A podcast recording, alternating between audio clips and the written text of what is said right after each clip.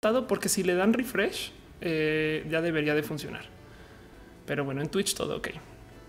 Así que un matú, un matú de prueba.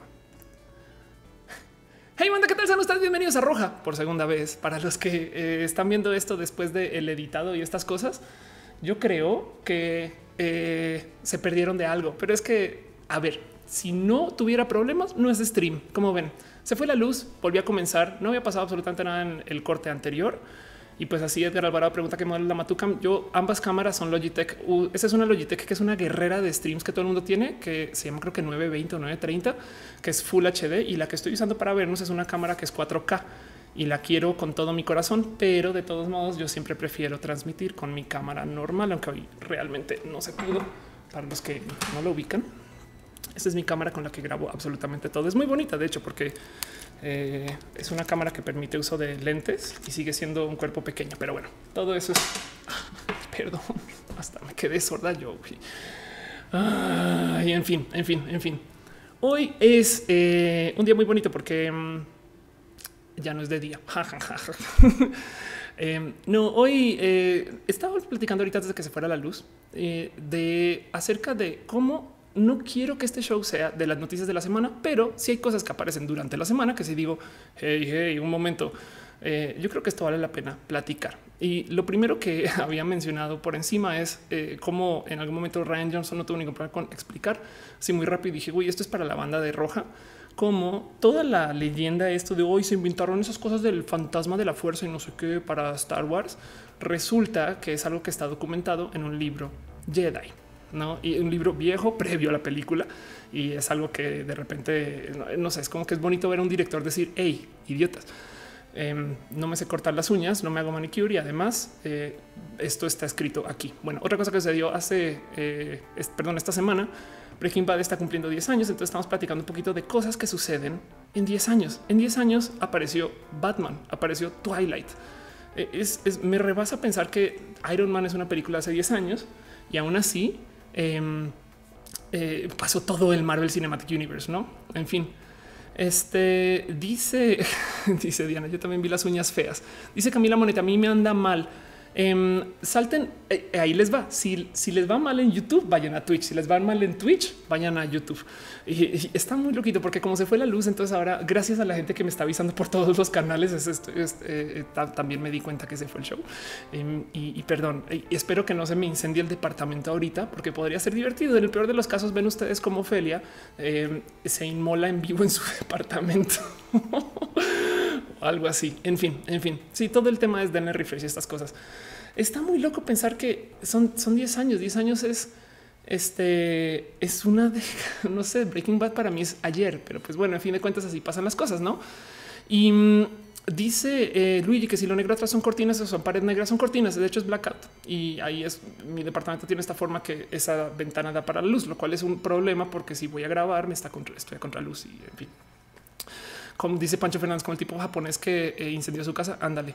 Dice Dieguito Lo está haciendo una pregunta eh, eh, a mi amiga Suri que se operó ah, para hacerse una JJ. No sé cómo sea la forma correcta de escribirlo. Una entrevista para diagnosis a ella o a su JJ. De hecho, esto se transmite de día, Luigi, y así de bueno es el blackout. Mentiras. Daniel Rugo dice salúdame. Bueno, nada más para repasar cómo funciona y cómo tengo estructurado el show. Em, vamos a hablar eh, acerca de cositas que pasan la semana, esto de aquello y lo que llama la atención para Roja. Luego me gustaría hablar un poquito de ciencia y tecnología, cosas que tengo como enredadas que quiero platicar sobre todo lo que está en el título del video. Y luego em, vamos a hablar de eh, todo aquello que tenga que ver como con lo LGBT y vida en general y estas cosas. Y al final una sección larguita de pregúntele off de todo lo que le quieran preguntar a off. Así que si no le respondo una pregunta ahorita, al final prometo que me esfuerzo por responder todo lo que pueda. En fin, Caro, eh, vi que estabas llegando en Twitch. Hola, gracias por estar acá. Caro es nuestro martillo oficial. Entonces ella es quien le toca sufrir en caso de que los troles se pasen de troles y así. En fin, Caro Hernández dice que un abracito. Hola, Caro. Em, y eh, qué otras cosas eh, les puedo platicar de, cosas en especial que sucedieron esta semana. Yo creo que hay noticia, no, no, no, no, no, no, no, que es tan grande que yo creo que eh, igual o sea, era un roja para esto, pero yo creo que va a traer una experta, no a roja, la va a entrevistar, em, pero no más igual yo creo que vale la pena mencionar si no saben o si estuvieron medio desconectados o si no lo vieron en redes, porque estas cosas, sobre todo lo de ciencia, pasa, pasa en redes eh, y después adiós va y nos vamos con algún tren del mame de eh, eh, no sé, Mid viendo la cámara de cerca y cosas así, no? Pero se descubrió en México el sitio arqueológico bajo el agua más grande del mundo. Ok, no más por dejar en claro. Zacactún es un espacio de 350 kilómetros que están bajo el agua y tiene evidencia de los primeros pobladores de América. No está bien cagado porque los noticieros lo están presentando como se encontró un potencial acercamiento al eslabón perdido. Y no mames, güey. O sea, eh, quizás no, pero, pero es un poquito como too much. Pero aún así es la cantidad de cosas que han aparecido en este espacio, porque tengan en cuenta que es son 350 kilómetros. Tenemos que bucear sin saber cuánto tenemos que traer. O sea, 350 kilómetros es una distancia ridícula. Güey. Es, es un espacio bajo el agua que va desde la Ciudad de México a Querétaro y todavía faltan por lo menos otros ciento y, ciento y tantos kilómetros. Creo que creo que 200 kilómetros más allá de, la Ciudad de México a Querétaro. Me explico, es un chingo de distancia para que esté bajo agua. Y el cuento es este. Esto eh, se estuvo platicando mucho es un mega descubrimiento. Y yo creo que lo que voy a acabar haciendo es voy a invitar y yo creo que le va a entrevistar a una persona espectacular que si no la han visto es ojalá les pueda dar como un mega follow eh, Monday para una persona que es una amiga, es una chica, es una mujer trans bien pinche chingona que sin puede que la hayan visto en Twitter. Yo la retuiteo mucho y la trato de impulsar mucho, que es Mel Supernova, Honey Starla. Em, y, eh, por ejemplo, ella hace estas cosas, se dedica en Twitter a hacer momentos que lidian con el tema de justo de arqueología. ¿no? Estuvo o está en la y, y justo documenta como estos momentos requete mega turbo cultos de, en este caso está hablando de todo lo que tiene que ver con lo gay en México, pero desde épocas prehispánicas, ¿no? Entonces los, los mexicas, su sexualidad particular y demás. Eh, de hecho, eh, eh Honey, ¿no? Mel este, eh, a ver si acá tengo. Si quieren divertirse un rato, lo mejor que pueden hacer es ver los mismos momentos de, Mel. O sea, para que vean las cosas que está haciendo esta mujer en redes sociales. Ahí les va. Eh, las epidemias que formaron México, eh, todo lo que se sabe de los Reyes Magos, la vida diaria en Teotihuacán, sitio la que de Tenochtitlán, el Camino al Dorado, em, este porfiriato, historias del Popol Vuh, y siguen y o sea, es, bueno, está anotado aquí 94 eh, moments hablando de esto, ¿no? El amaranto, el camino a mi etc. Entonces, ojalá y eh, si los pueda convencer de algo que le den por lo menos follow, pero voy a ver si lo puedo traer para hablar del tema del descubrimiento de los 350 kilómetros, porque es, es, tan, tan, tan, tan, tan importante que vale la pena que alguien, pues por lo menos que en este caso sí lo diga de corazón. Y bueno, en fin. Dice Isaías sería Heredia Medina. ¿Cuál es mi Twitter? Mi Twitter es como la cuenta que estás viendo en YouTube ahorita. Of course, igualito. En fin, Ari Rosas dice que hagas algo con ella. Sí, de hecho, no veo Mel hace como tres años ya o más. Rete Sam dice: ¿Estás hablando de Adán y Eva? ¿Acaso los primeros pobladores? Sí, anda. Javier Santoyo dice que si tiene mucho que empezó, em, tiene mucho que empezó si tomas en cuenta que se hizo un reset multidimensional y ahora volvimos a arrancar y entonces ya no sé nada de la vida. Pero bueno, en fin. Uy, qué miedo, se, acabó mi, se apagó mi compu.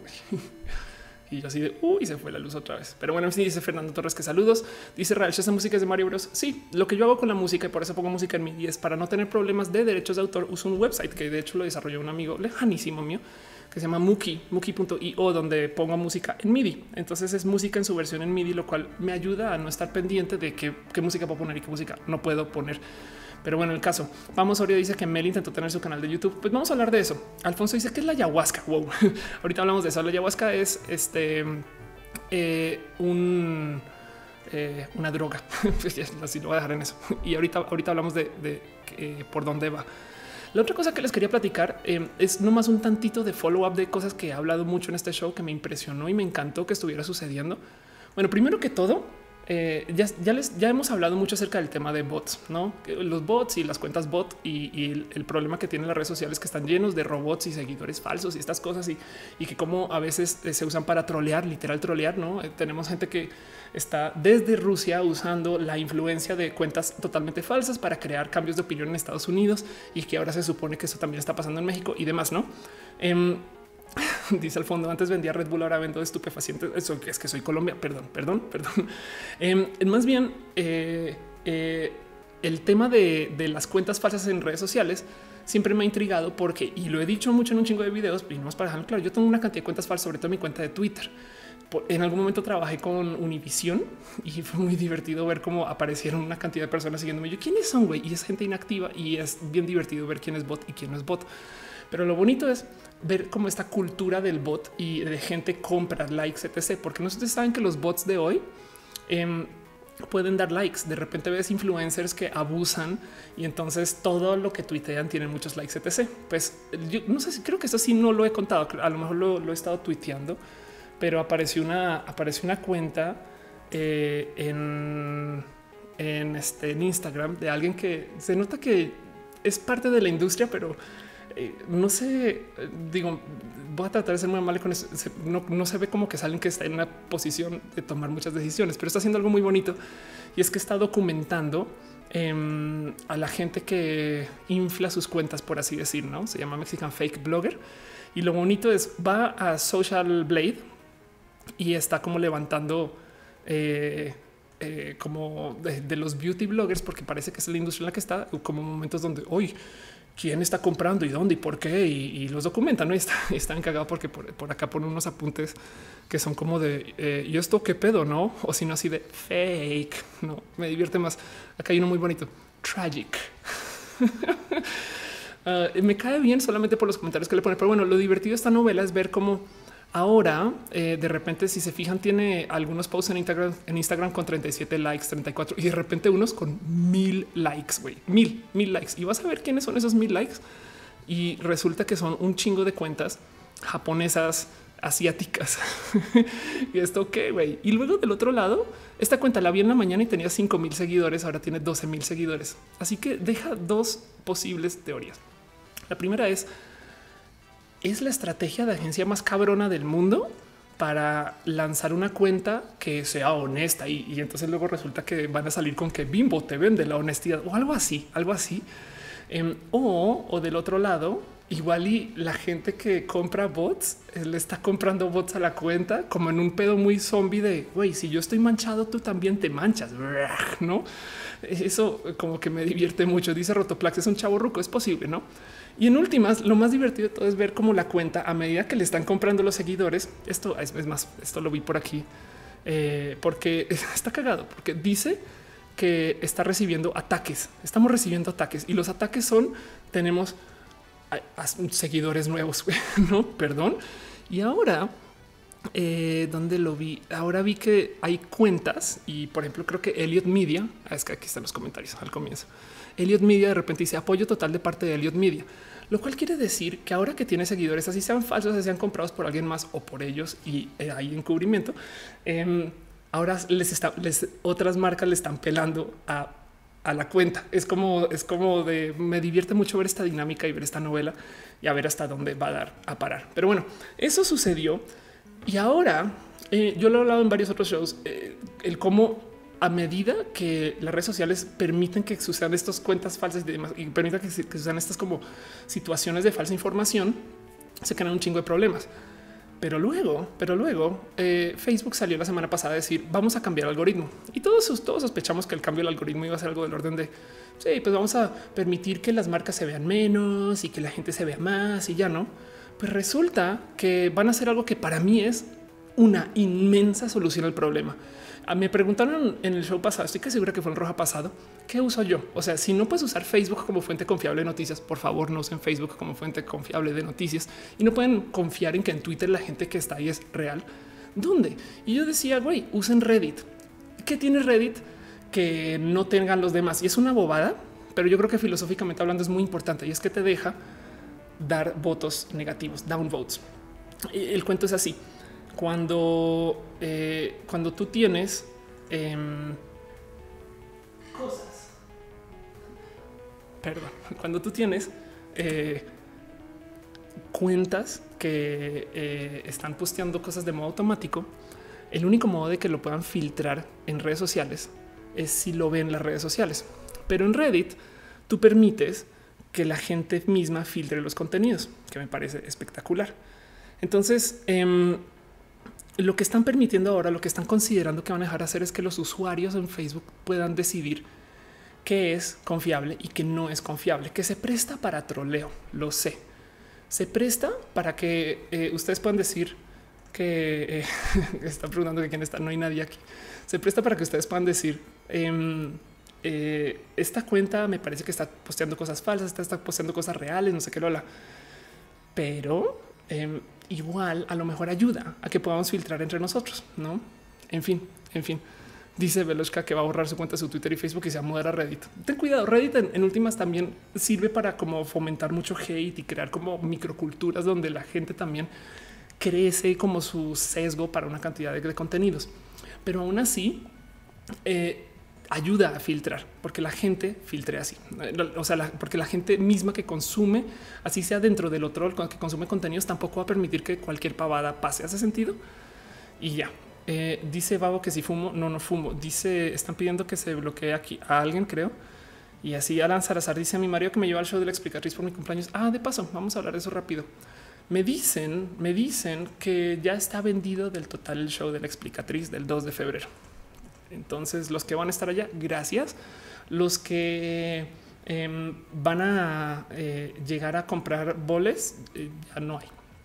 Pero me dieron fecha en marzo, entonces voy a estar presente. Y de una les hago el spoiler. También estoy hablando para que me den fecha en marzo en Tijuana. Entonces puede que en marzo tenga no uno, sino dos shows. Y de eso se trata de hacer el stand up en vivo. Dice Luigi Forestieri sold out. Vero Hernández dice que quiere ir. No se preocupen, voy a tratar lo imposible también de grabarlo. Si tuviera mi propio foro cómo hacerlo, haría lo imposible para transmitirlo. Pero si no, les prometo que por lo menos lo pongo en redes y en últimas me hago presente para estas cosas y así. o sea, va a haber un recalentado del show y luego en marzo va a haber show otra vez y la idea es estar presente, ¿no? En fin, la idea es que en esos shows yo pueda verlos y después nos podamos dar un abrazo y podamos platicar, sobre todo saliendo del show y estas cosas. Pero bueno, Rodrigo dice que vaya a Querétaro eh, o a Cuernavaca y estas cosas. Eh, bueno, depende de medida que vaya avanzando esto un poquito, de dónde pueda conseguir foros y estas cosas. Dice Enrique que vaya a León. Debería de ir a León. Debería. Romina Torres pregunta, eh, necesito un aviso. Necesito, a ver, vamos a, vamos a solucionar esto de una vez. A ver, un segundo. Déjenme. Vamos a ver. Voy a hacer algo para la gente que, porque sí, siempre se me olvida, ¿no? Sí. Soy mujer. Trans.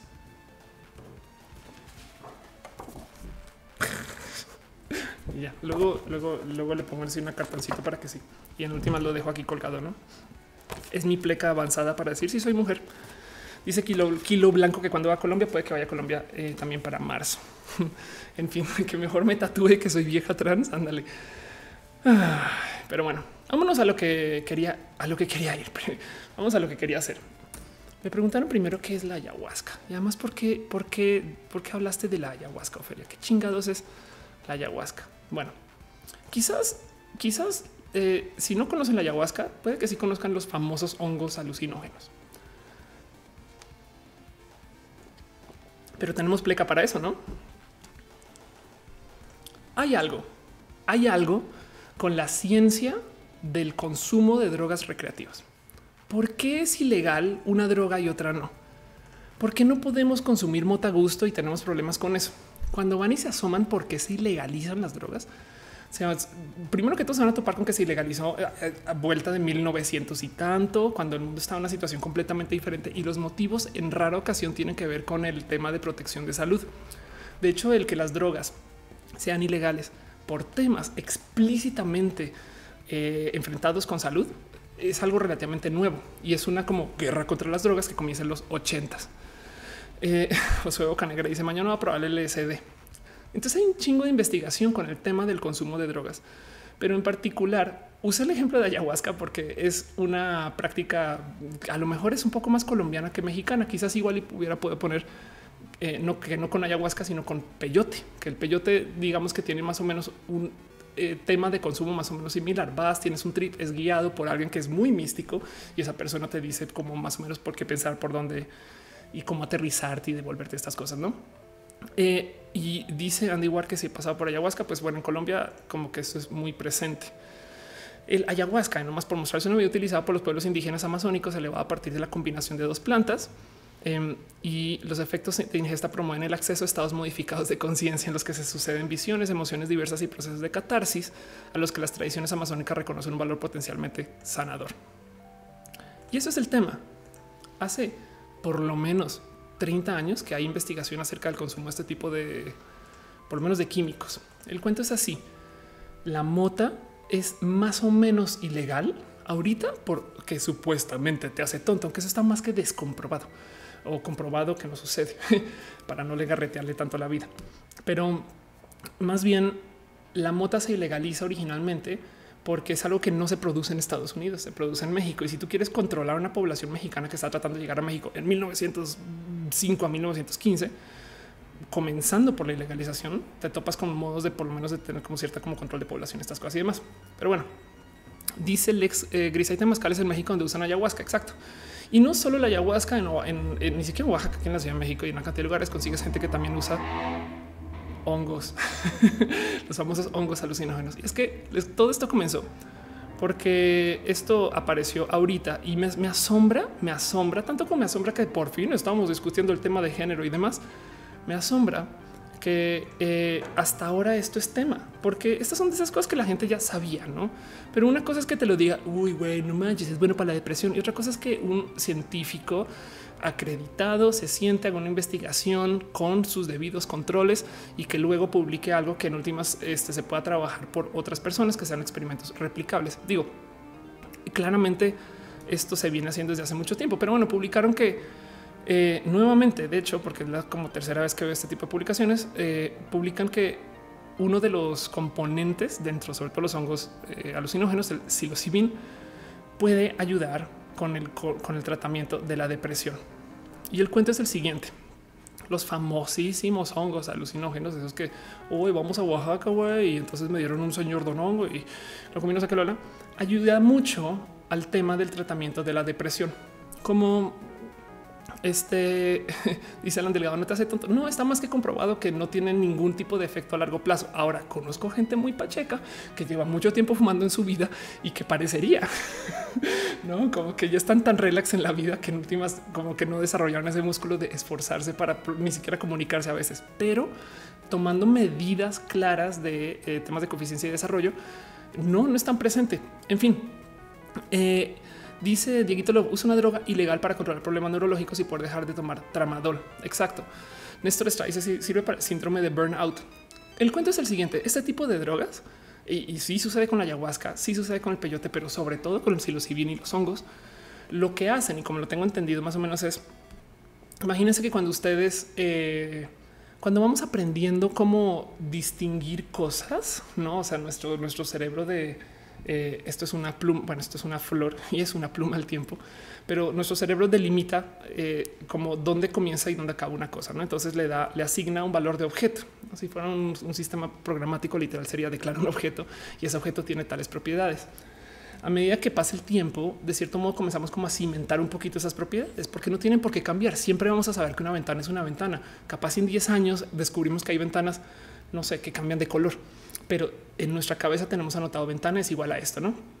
Y el cuento es, cuando consumes este tipo de estupefacientes o, de químicos, tu cerebro de cierto modo como que baja esas barreras de qué define A y qué define B y se comienza como a regar la una a la otra. No estoy tratando de simplificar un poquito y también de medio sintetizar, sintetizar, medio sintetizar un poquito lo que eh, tengo entendido que sucede.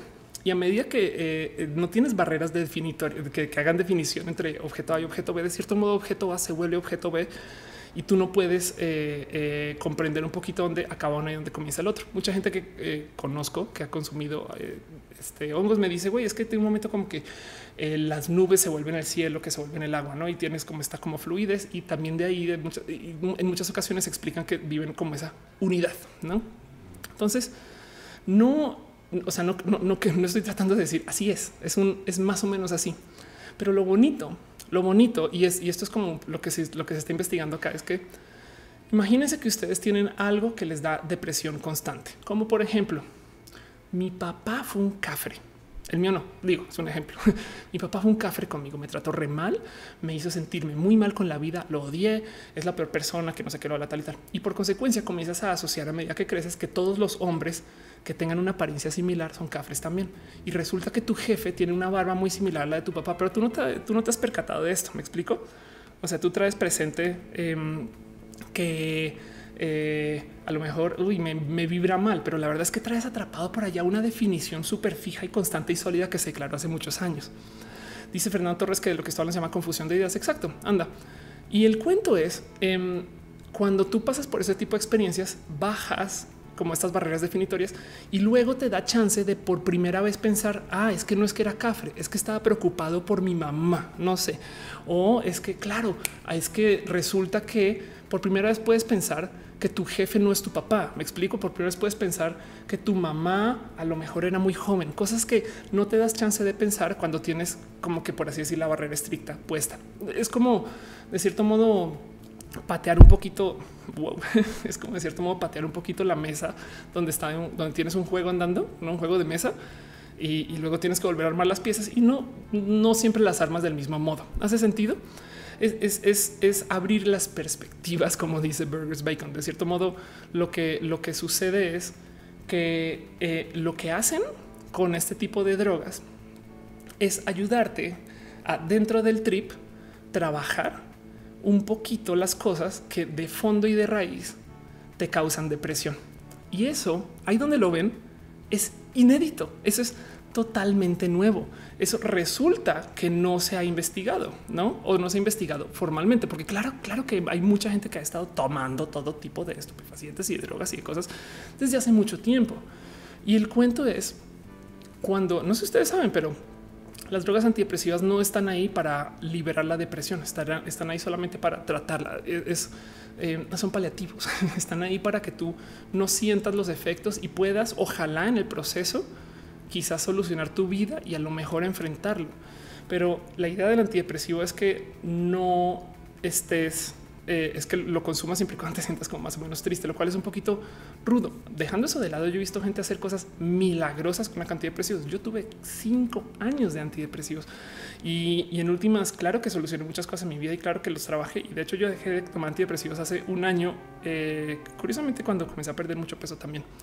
Pero bueno, y el, cuento es, em, ayuda mucho también tener una herramienta como los antidepresivos, porque hay gente que, como está diciendo, imagínate que si te vas a suicidar, pues güey, en últimas puedes detener un poquito ese tipo de tendencias, estas cosas. No es, es, un modo de trabajo, es un modo donde claro que funcionan. No quiero, no quiero entrar en una discusión de hoy es que las empresas de farma son horribles y nos tienen colgados a su sistema viejo. Hay que ser súper naturales y entonces no, más bien es, es una herramienta que se usa a nivel de medicina y funciona re bien.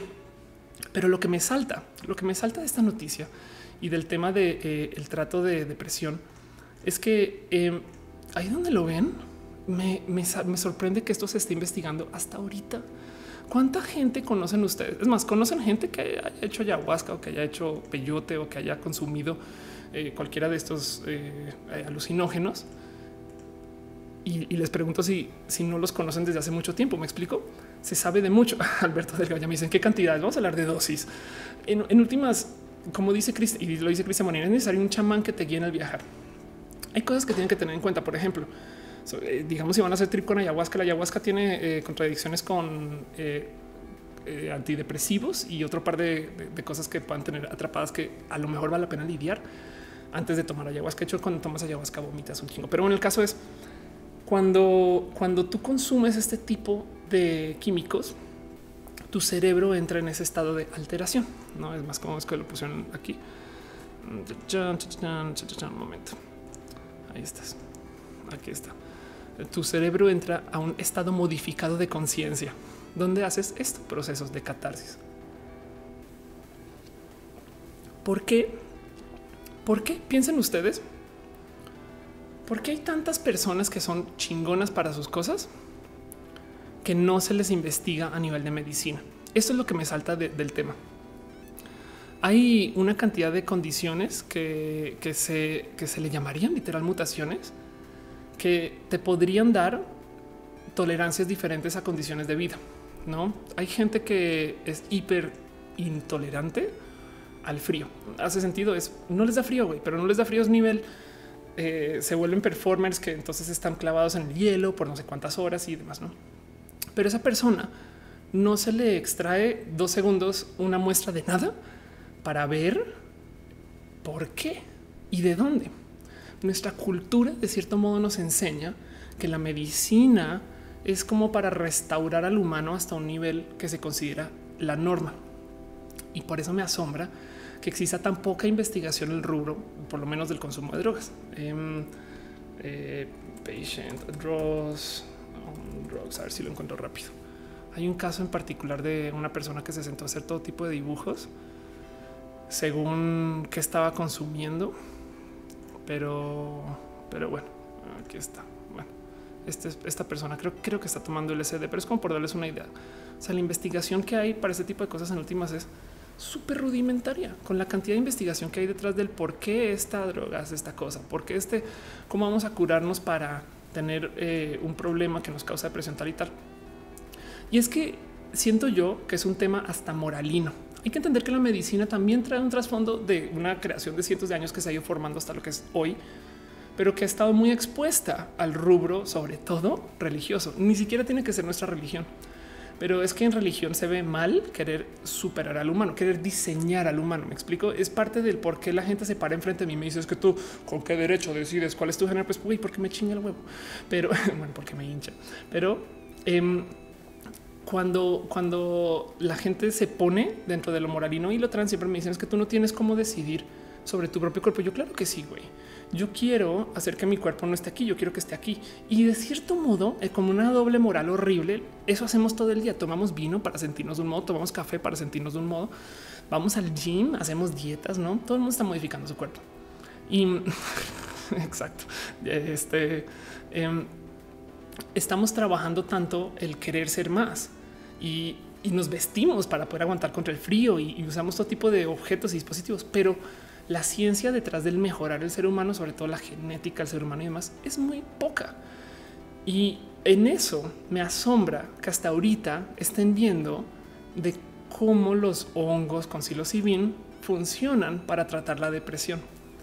Y entonces podríamos argumentar ese tema que a lo mejor es que, güey, si tú curas la depresión con este tipo de tratamientos, pues entonces te libras de una persona que a lo mejor va a estar consumiendo antidepresivos por un chingo de tiempo en su vida. Puede ser. André Quiroga dice que el lunes la, mata, entonces que va a tener que el recalentado. Perdón. Dice Alan Vargas, pero como esas personas que ven ir al gym, eh, pero no hacer aún más, no le dicen querer jugarle a ser Dios. Exacto. Sí, justo el tema ahí es se nos enseña desde lo moralino que querer ser más ya es pasado de vergas, pero ser norma y, hasta considerar a todo como una enfermedad nos ayuda a curarlo. De hecho, hay gente que quiere clasificar a la obesidad como una enfermedad porque entonces tiene acceso a dineros y sistemas de medicina que hay para trabajar la obesidad como eso, algo que se supone que eh, se mantiene como una enfermedad. Entonces va eso tiene entonces una suerte de tintes políticos detrás de que entonces cómo hacemos que la gente igual se engorde para entre comillas enfermarlos para luego entonces después poderlos curar y demás. Em, y dice Martín Ruiz, qué bonito existir es jugar a ser Dios. Ándale. Dice Burgers Bacon que la obesidad no es enfermedad. Bueno, el, tema es eh, igual y hay un rubro del formar nuestro cuerpo que podría no ser considerado una enfermedad per se. Me explico, es una condición divergente. Es una condición donde igual no se debe de tratar con ese negativo asociado de esta persona es inferior y tenemos que traerla a la norma. Em, hay cosas, no más les quiero repasar eh, que estaba buscando, cosas que tiene la gente. Ahora vamos a buscar el gen ACTN3. Es Lightning Speed. Vamos a buscar. Eso es una situación genética eh, con un combo de genes que está. Vean, esto está escrito desde el 2003 de cómo hay muchos corredores olímpicos que tienen una genética tantito diferente y que les cambia, pues puede ser resistencia a los músculos, puede ser un tema de eh, aguante, puede ser respiración, puede ser algo en no más el proceso mental de, no estoy cansado y resulta que su cuerpo pues sigue dando etc. No, pero hay un gen documentado que hace que la gente corra más rápido, no? Y aún así se ve muy poquito de, esto como en otra vez mato. se ve muy poquito de esto como en el no es una enfermedad. Entonces se le ofrece muy poco dinero de investigación, este tipo de cosas, como pagarle a alguien para que se pase por hongos y luego investigar qué sucede. Y, si salen cosas positivas, entonces documentar y publicarlo. Y hay que tener en cuenta de nuevo que eso es, como les digo, moralino.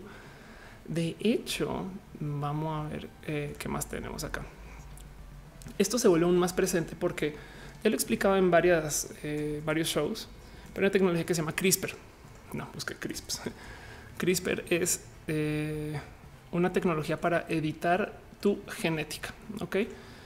Entonces, cómo funciona es tú le das una carga genética, digamos, deseo y básicamente tienes una como pequeña maquinita que va reemplazando los genes en un sistema. Quiere decir que técnicamente tú puedes agarrar genes de un animal y el de otro y los puedes combinar. Y lo que salga, pues vamos a ver. Pero si tú ya descubriste que un combo de genes te hace más rápido, entonces ¿por qué no modificamos a los otros seres humanos para que todos puedan correr más? Que además tiene que tener en cuenta que hay que entender que lo que te hace CRISPR es, o sea, es una modificación genética. Quiere decir que igual vamos a tener que de cierto modo cambiar el el cómo consideramos que es y que no es, porque si no entendemos, un poquito como lo había dicho yo en Jurassic World, que toman un animal que quieren que se vea súper salvaje y resulta que es mentalmente muy salvaje y el, diseñador del animal dice de, Indominus Rex dice, güey, es que no me puedes pedir que haga un animal que se vea salvaje sin considerar que va a tener tendencias de salvajismo, ¿no? Eh, y, y, entonces hay que tener en cuenta que con el tema del diseño genético, buscar genes de superhombres, pues es potencialmente, o sea, primero que todo ya no es ciencia ficción. ¿Qué tan ya no es ciencia ficción? Pues ya les dije que hay un gen que hace que la gente corra más rápido, ¿no? Y del otro lado, ya hay gente que se ha modificado genéticamente para curarse de sus deshabilidades. Ok. Entonces, en este caso en particular, esta persona tiene un desorden metabólico que se llama el síndrome de Hunter. Ok, es genético. Y eso quiere decir que por más que él lo quiera cambiar y demás, su cuerpo se desarrolla así. Y hay cosas, hay una cantidad de cosas que vienen con nosotros desde los genes. Y ya dijeron en algún momento, sabes que te vamos a cambiar tu genética.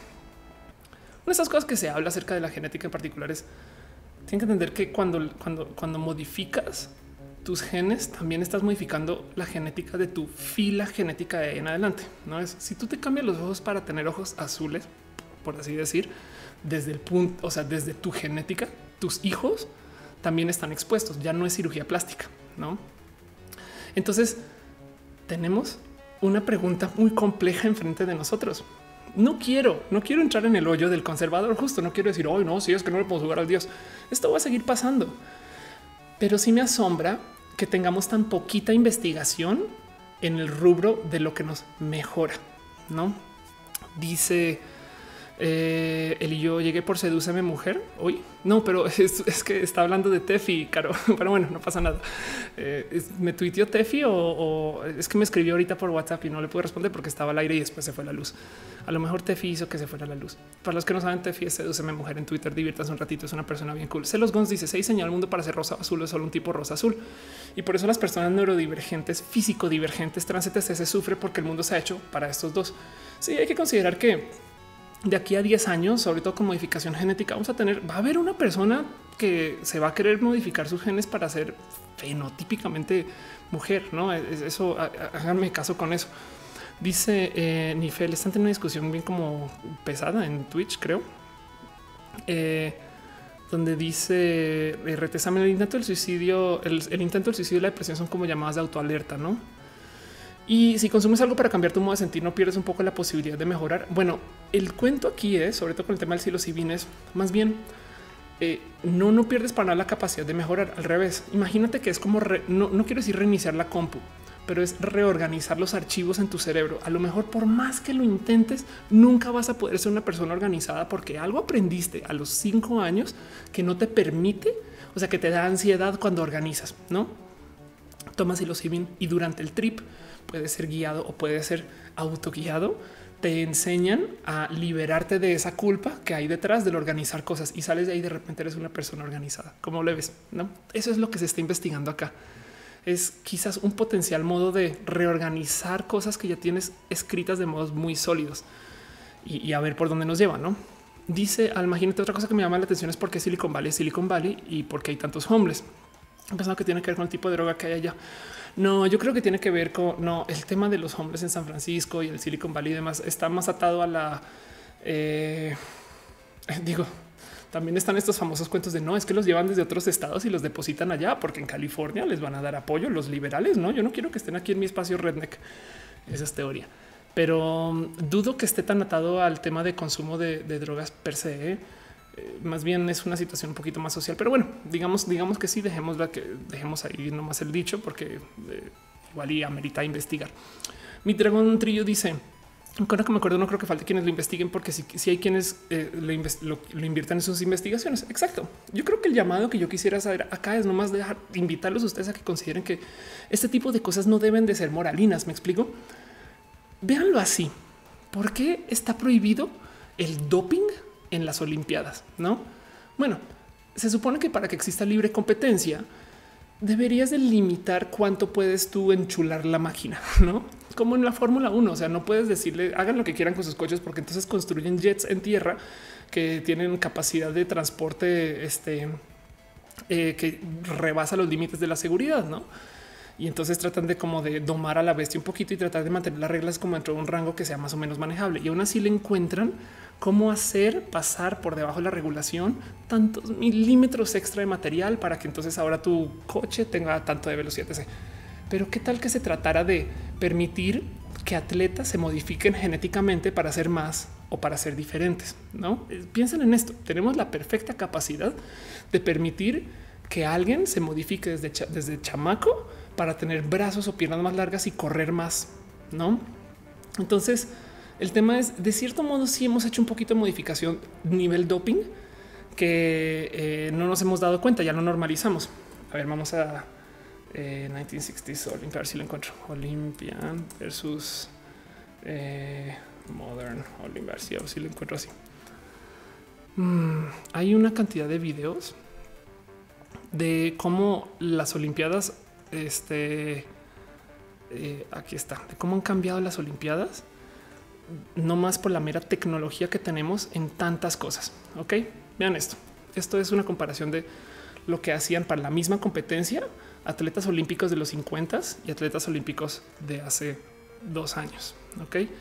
Y claramente, claramente hacemos más, pero es porque seamos mejores personas. Pues bueno, hay un chingo de estudios que lo que ven es que básicamente tenemos mejores técnicas de entrenamiento, pero también tenemos mejores dietas. Y de hecho, de los 60 para acá, hasta podríamos decir que hubo una o dos o tres generaciones de selección.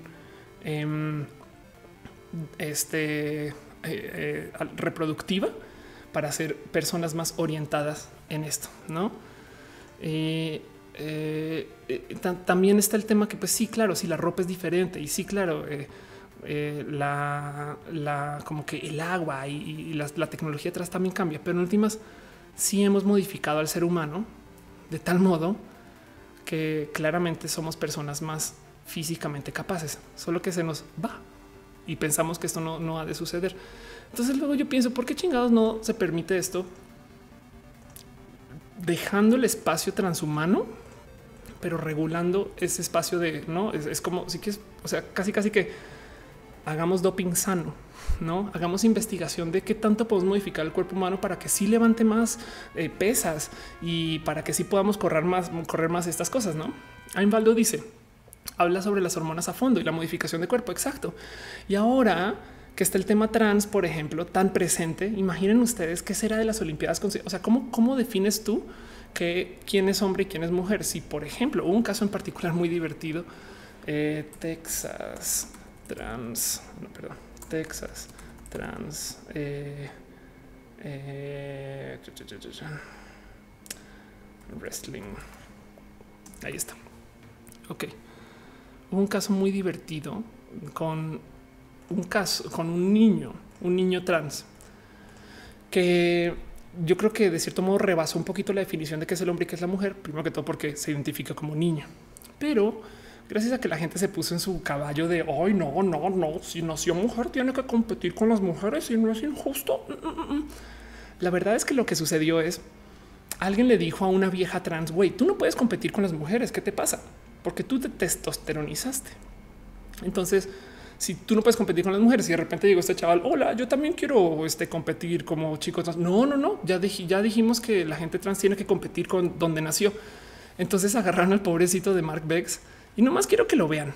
Ok, ese es un niño, este es una, este es un niño trans. O sea, perdón, perdón por ser tan crudo, pero es un niño con vagina.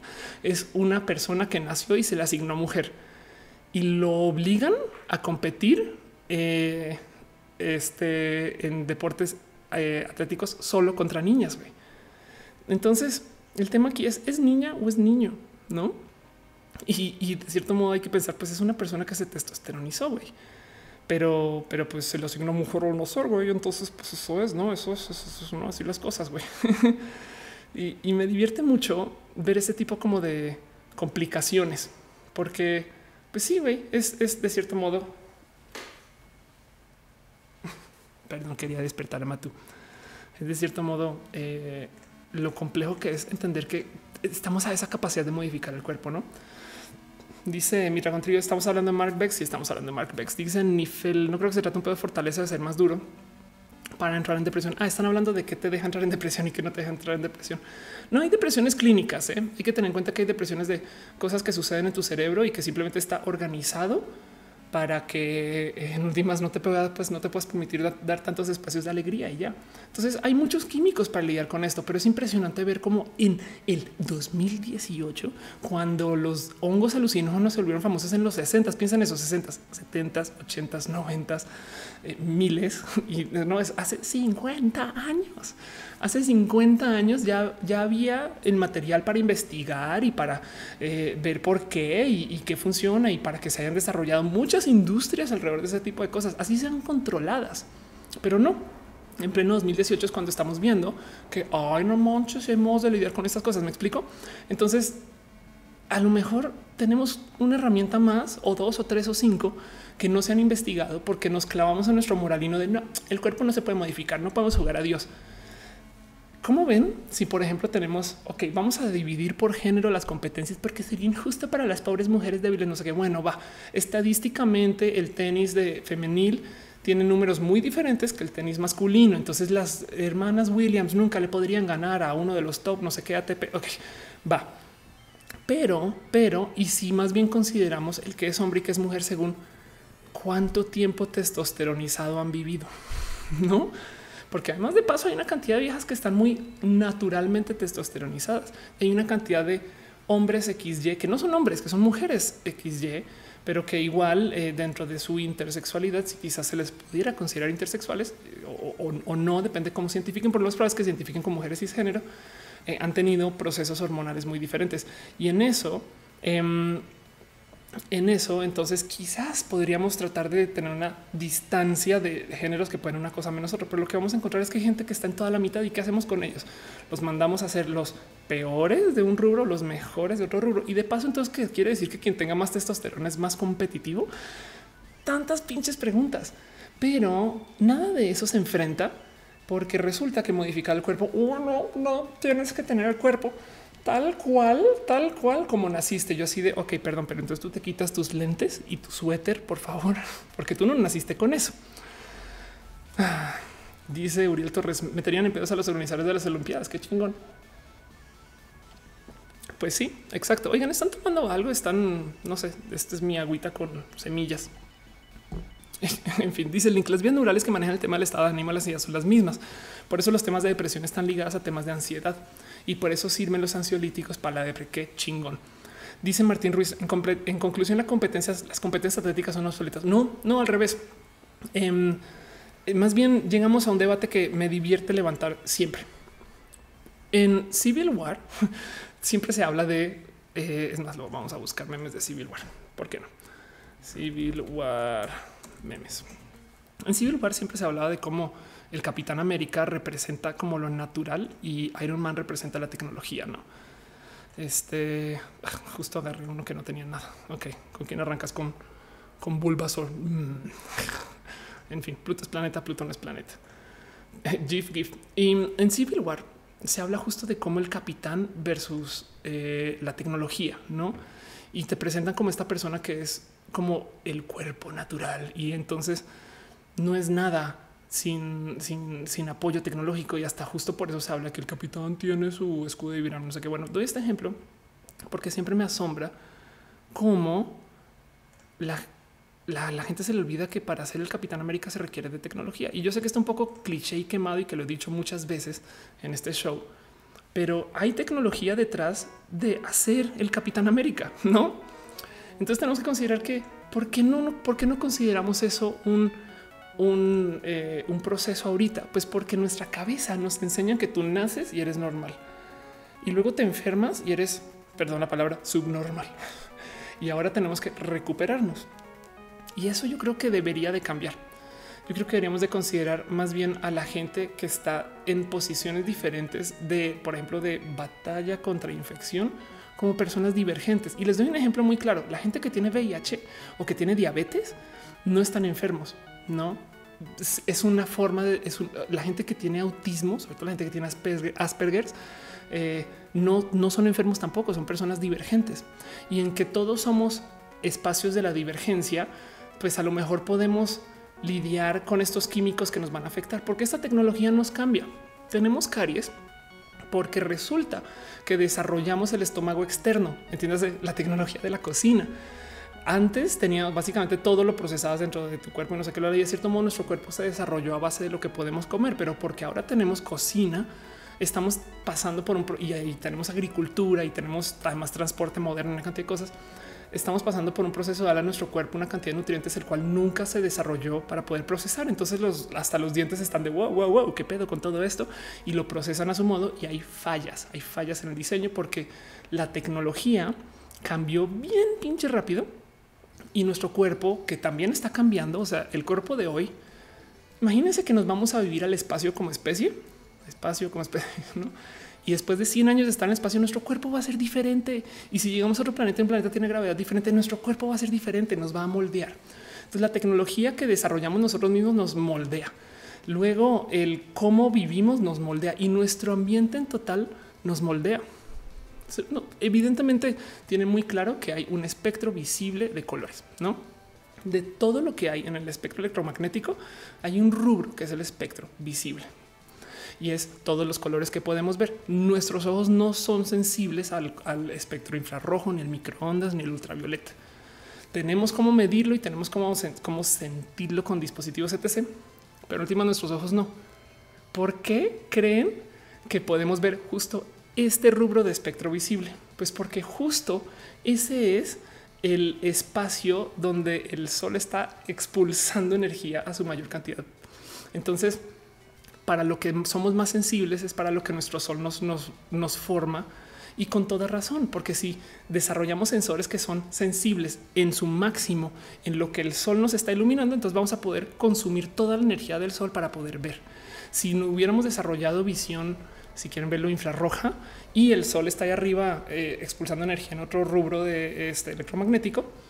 Entonces a lo mejor estamos perdiendo un chingo de información y nos come la bestia y no, nos podemos reproducir, morimos etc. Por consecuencia, entonces tenemos este tipo de visión específica y fuimos hechos, hechos por este sol, ¿no? Eh, y, y, eso de cierto modo se refleja en nuestro cuerpo. Entonces nuestro cuerpo es una respuesta a ultra largo plazo a todo lo que nos rodea más muestras los, idiomas que se hablan en los espacios muy fríos, ruso, alemán, estas cosas tienden a ser muy golpeados. ¿no? De hecho, para la gente que ha tratado de aprender ruso, por lo general hablas como con mucha energía, sobre todo alemán, y tienes que expulsar mucho aire, porque cuando lo hablas, expulsas aire caliente. Entonces, de cierto modo, el idioma se forma alrededor de calentarte y es tan tantito, tantito fino del cómo llega a suceder eso. Porque además luego desarrollas, eh, no es, no es a propósito, ¿eh? no siempre es como que alguien se dice, hoy cómo hacemos un idioma que haga que la gente se calme. No, güey, simplemente la gente comienza a aprender palabras que en última les queda más fácil de decir que palabras súper complejas que son impronunciables y más si tienes la boca así congelada del frío. Una de las cosas que cuando me dijeron de esto me, dieron este siguiente ejemplo que también me parece muy bonito de cómo inconscientemente nosotros aprendemos a que nuestra boca haga unos ruidos en particular que no tienen nada que ver con eh, el, cómo se generan los idiomas, pero que nuestro cerebro está haciendo un proceso, si quieren verlo tras bambalinas. Y es que les va. Ubican la famosa papa en la boca. eh, el, cómo habla la gente fresa o oh, qué, onda, cómo haces, qué onda, cómo vas pastrana, qué contar, no? La, la, papa en la boca es el hablado fresa en México, pero ¿qué creen? Ese hablado fresa también se da en Colombia y en Argentina y en Chile y en Perú. Y no, no es sorprendente de cómo es difícil comunicarse en el español mexicano versus el español argentino, pero casual resulta que en los dos países hay papa en la boca. What? Eso, eso de dónde viene? Pues resulta que papa en la boca se da porque cuando tú vas a hablar inglés, que viene derivado de un lenguaje que se habla muy en un espacio muy frío, eh, cuando hablas inglés tú no tienes que abrir la boca tanto, sobre todo el inglés estadounidense. Entonces, el español indígena hace que modules mucho y que muevas la boca, ¿no? Como piensen cómo se le dice a una persona naca en México. Ay, ¿qué onda, güey? no, una persona naca eh, este, hace ruidos, güey, es loud, mueve la boca, no sé qué. Mientras que una persona de papa en la boca mueve muy poquito la boca. Entonces, lo que está haciendo la gente cuando hace la papa en la boca es quieren hablar como gringos en español. Y de hecho, la gente que habla con papa en la boca tiende a saltar a hablar con palabras en inglés. Espero que eso haya hecho un poquito de sentido. Entonces a lo que voy es, em, estas cosas se dan porque lo que quiero decir con todo este chorro inmenso, larguísimo, es que nosotros nos dejamos formar por nuestro ambiente. Toda Latinoamérica tiene papel en la boca porque hay un tantito, un tantito de aspiracional ser estadounidense. Entonces los fresas quieren decir yo viví en Estados Unidos, yo fui a Estados Unidos, yo aprendí a hablar en Estados Unidos, yo digo cosas como en Estados Unidos y por eso hablo así con la en la boca, no que piensen que es, como un poquito el, cómo hablaría eh, este hablado eh, oh, American. Mira, just want to go around with my boots. No es, es, el, es el cómo se habla en Estados Unidos eh, y explicadas del español. Y ese es uno en muchos ejemplos de cosas que nos forman a medida que pasa el año y cosas que han pasado en una, dos o tres generaciones. No estoy hablando de cosas de uy, es que cuando éramos protohumanos resulta que estamos desarrollando. No, güey, todo esto es muy reciente. Prepárense para ver problemas. Hay gente con problemas lumbares porque crecieron con el celular aquí en la mano y cosas así. No, eso también nos va a cambiar, nos va a cambiar y tiene que ver con el cómo nos desarrollamos con la tecnología que tenemos. Entonces, el caso es eh, eh, si nosotros entendemos que nuestro ambiente nos, está cambiando y si nosotros entendemos que somos una función del ambiente, porque el ambiente es más rígido que nosotros, o sea, por más que queramos, no vamos a cambiar la energía que escupe el sol eh, para que de repente, si a medida que el sol vaya cambiando y vaya cambiando en edad y se vaya volviendo mayor, va a tener energía en otro rubro e, espectromagnético, lo cual quiere decir que en potencia desarrollamos ojos diferentes en ese entonces, en potencia. Pero mientras no podamos cambiar eso, vamos a ser víctimas de lo que nos rodea. Y de cierto modo la tecnología es una respuesta a el, desarrollo de la tecnología es no chinga tu madre. Yo sí voy a vivir en un lugar donde hace frío. ¿Qué crees? Me inventé el calentador. Yo sí voy a lugar, voy a vivir en un lugar que está lejos del agua. ¿Qué crees? Me inventé el sistema de transporte de agua. Me inventé el refri, este tipo de cosas. Y luego, cuando llegamos a la competencia, al desarrollo de tecnologías para estas cosas, no lo castramos. Y creo yo, me gustaría pensar, porque le da mil vueltas a esto. Me gustaría pensar que el motivo por el cual nos castramos eso es porque es religioso, es porque de parte de la religión, y es que ahí les va, está prohibido el gozo. Entonces, si nosotros no podemos pasarla bien, por así decir, y no podemos diseñarnos y no podemos añadirnos, porque además nacimos con un pecado, las enfermedades son cosas subhumanas e inferiores. Y entiendo por qué se desarrolló así. Gerundio dice que estamos castrando nuestra evolución. No, la verdad es que es más bien lo estamos llevando con una doble moral horrible. O sea, estamos eh, en últimas, pues sí, desarrollamos los antidepresivos. Entonces ahora ya tenemos cómo combatir la depresión, pero, pero los antidepresivos que tenemos no son la solución a la depresión, están simplemente bajando el volumen al tema de la tristeza. Pero hay cosas como, por ejemplo, sobre todo el consumo de estupefacientes, drogas y demás que están castrados em, porque se consideran espacios de gozo y esta me parece hasta un poquito como loquito eso y, le veo una eh, em, posibilidad de cambio, pero prepárense para considerar gente en el futuro diciendo no es que no son enfermedades, son divergencias. De hecho, ya pasa hoy. O sea, no puedo creer que tú pensaste que una persona con VIH estaba enferma y eso yo creo que es súper válido decir hoy. Pero bueno, dice Uriel Torres, cuando sale la venta las pastillas antiestúpidas? Si es verdad, tenía un amigo que decía que desafortunadamente para la pendejada y para la pendejez no hay cura. Las pastillas ante estupidez es educarse. En fin, dicen que si Mato está vivo. A ver, Mato, ¿estás vivo?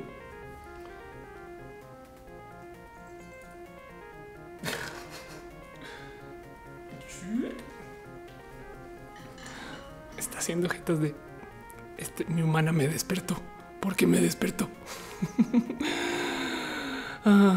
dice Flox que de un reporte de, esports en score desde hace mucho tiempo. Ya sé, ya sé que sí. Alonso Méndez llega y dice: Hola, chat, ¿cómo van? Dale, Caro dice eh, que no me puedes ver desde YouTube. Hoy, perdón, Caro. No te preocupes, ve desde, desde donde puedas. Em, dice eh, Almagínate desde que pruebe cerveza artesanal no puedo programar en cierto lenguaje. no sé si es porque estoy tomando la cerveza que no es o algo así. Es posible, es posible, es posible. Oigan, de paso, em, solo les quiero dejar ese pensar que y si, y si muchas cosas no se investigan porque nos enseñaron a pensar que eran, y aquí la palabra correcta para esto es malas, ¿no? ¿Quién dijo que ser malo? Una persona autista a lo mejor y tiene modos muy únicos de pensar que nuestra cabeza nos enseñaron a decir está enferma, pero puede que esos procesos únicos de pensar dentro de una divergencia sean completamente diferentes y muy valiosos. Y, pensamos que estar enfermos es un negativo, pero no siempre. Entonces les dejo ese pensar y sobre todo eh, el que el que dense chance a traten de desconectarse 10 segundos con esta enseñanza de que las drogas son malas. No, no quiero impulsar a nadie a las drogas. Eh, más bien es eh, hay una cantidad de investigación que no se hace porque se nos enseña desde lo moralino, no? Jake dice: Hay maneras de testosteronizarse si uno es hombre. Claro, es, es que crees que hacen estos vatos que están así súper inflados que van al gym. Güey. Pero bueno, dice Danny Troll que si la guitarra fuentes de Guitar Hero. Sí, dice Nifel eh, en Real de 14 dicen que el peyote cura lo pendejo. Pues sí, les digo algo. Saben que saben que ahí les va con el tema de la ayahuasca.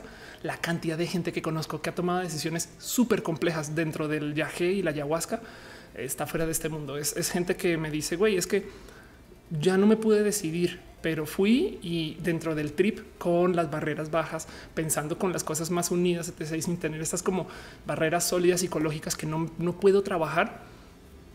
Eh, ahí sí pude ver las cosas un poquito más claro. Pero bueno, en fin, piensen eso. Eh, dice Alfonso, no te olvides que en la era del oro se prohibió investigar porque según ya todo está descubierto y nos acá siglos después. Exacto. Sí, eso también. Eso también. Eh, Retesam dice: Amor, es que tu pareja vaya al súper para que tú te puedas quedar a ver roja. Oh. Eh, te voy a decir algo. Retesam se llama superama.com y puedes pedir mientras escuchas. Pero bueno, está bien, no pasa nada. Eh, Daniel se dice: ¿Qué opinas del SD y el MDMA? Exacto, cada cual eh, habrá uso, son herramientas. Yo prefiero verlos como herramientas y del otro lado también no quiero ser moralina con la recreación. E, es un tema de, es un tema transhumanista. Entonces déjense eso eh, ahí a la mano, porque luego eh, y esto, esto parece fue muy bonito. Lo voy a hacer en Star Trek. En Star Trek hay un personaje que es ciego, que se llama Jordi LaForge, que obviamente lo van a reconocer em, porque eh, es este personaje que es ciego, pero tiene supravisión, porque tiene un, como sensor que le hace ver más allá del espectro visible. Estas cosas no sé qué lo habla. Jordi es una persona, es un personaje espectacular.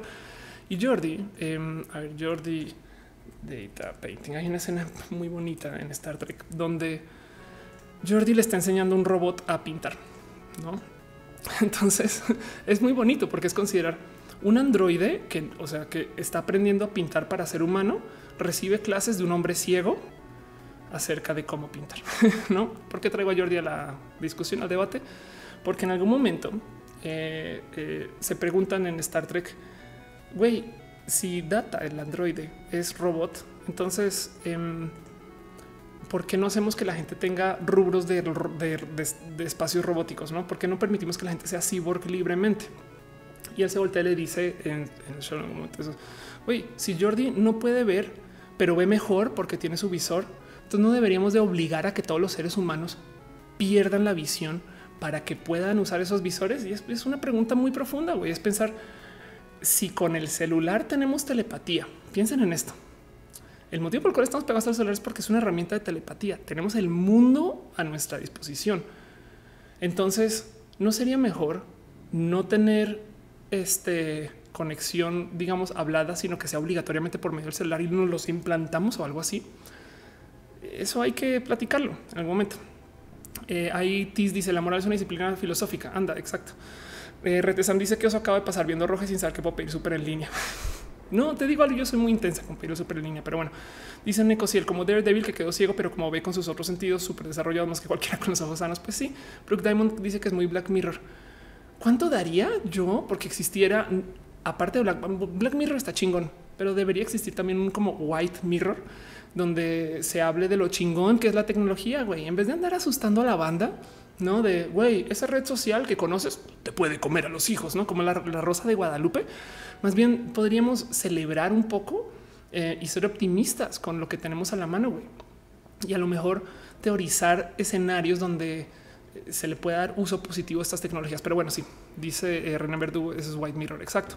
Dice 3970, jamás veré igual Star Trek después de ese episodio de Black Mirror. exacto. Y dice Damián Arechar, es roja Mirror. Ok, anda.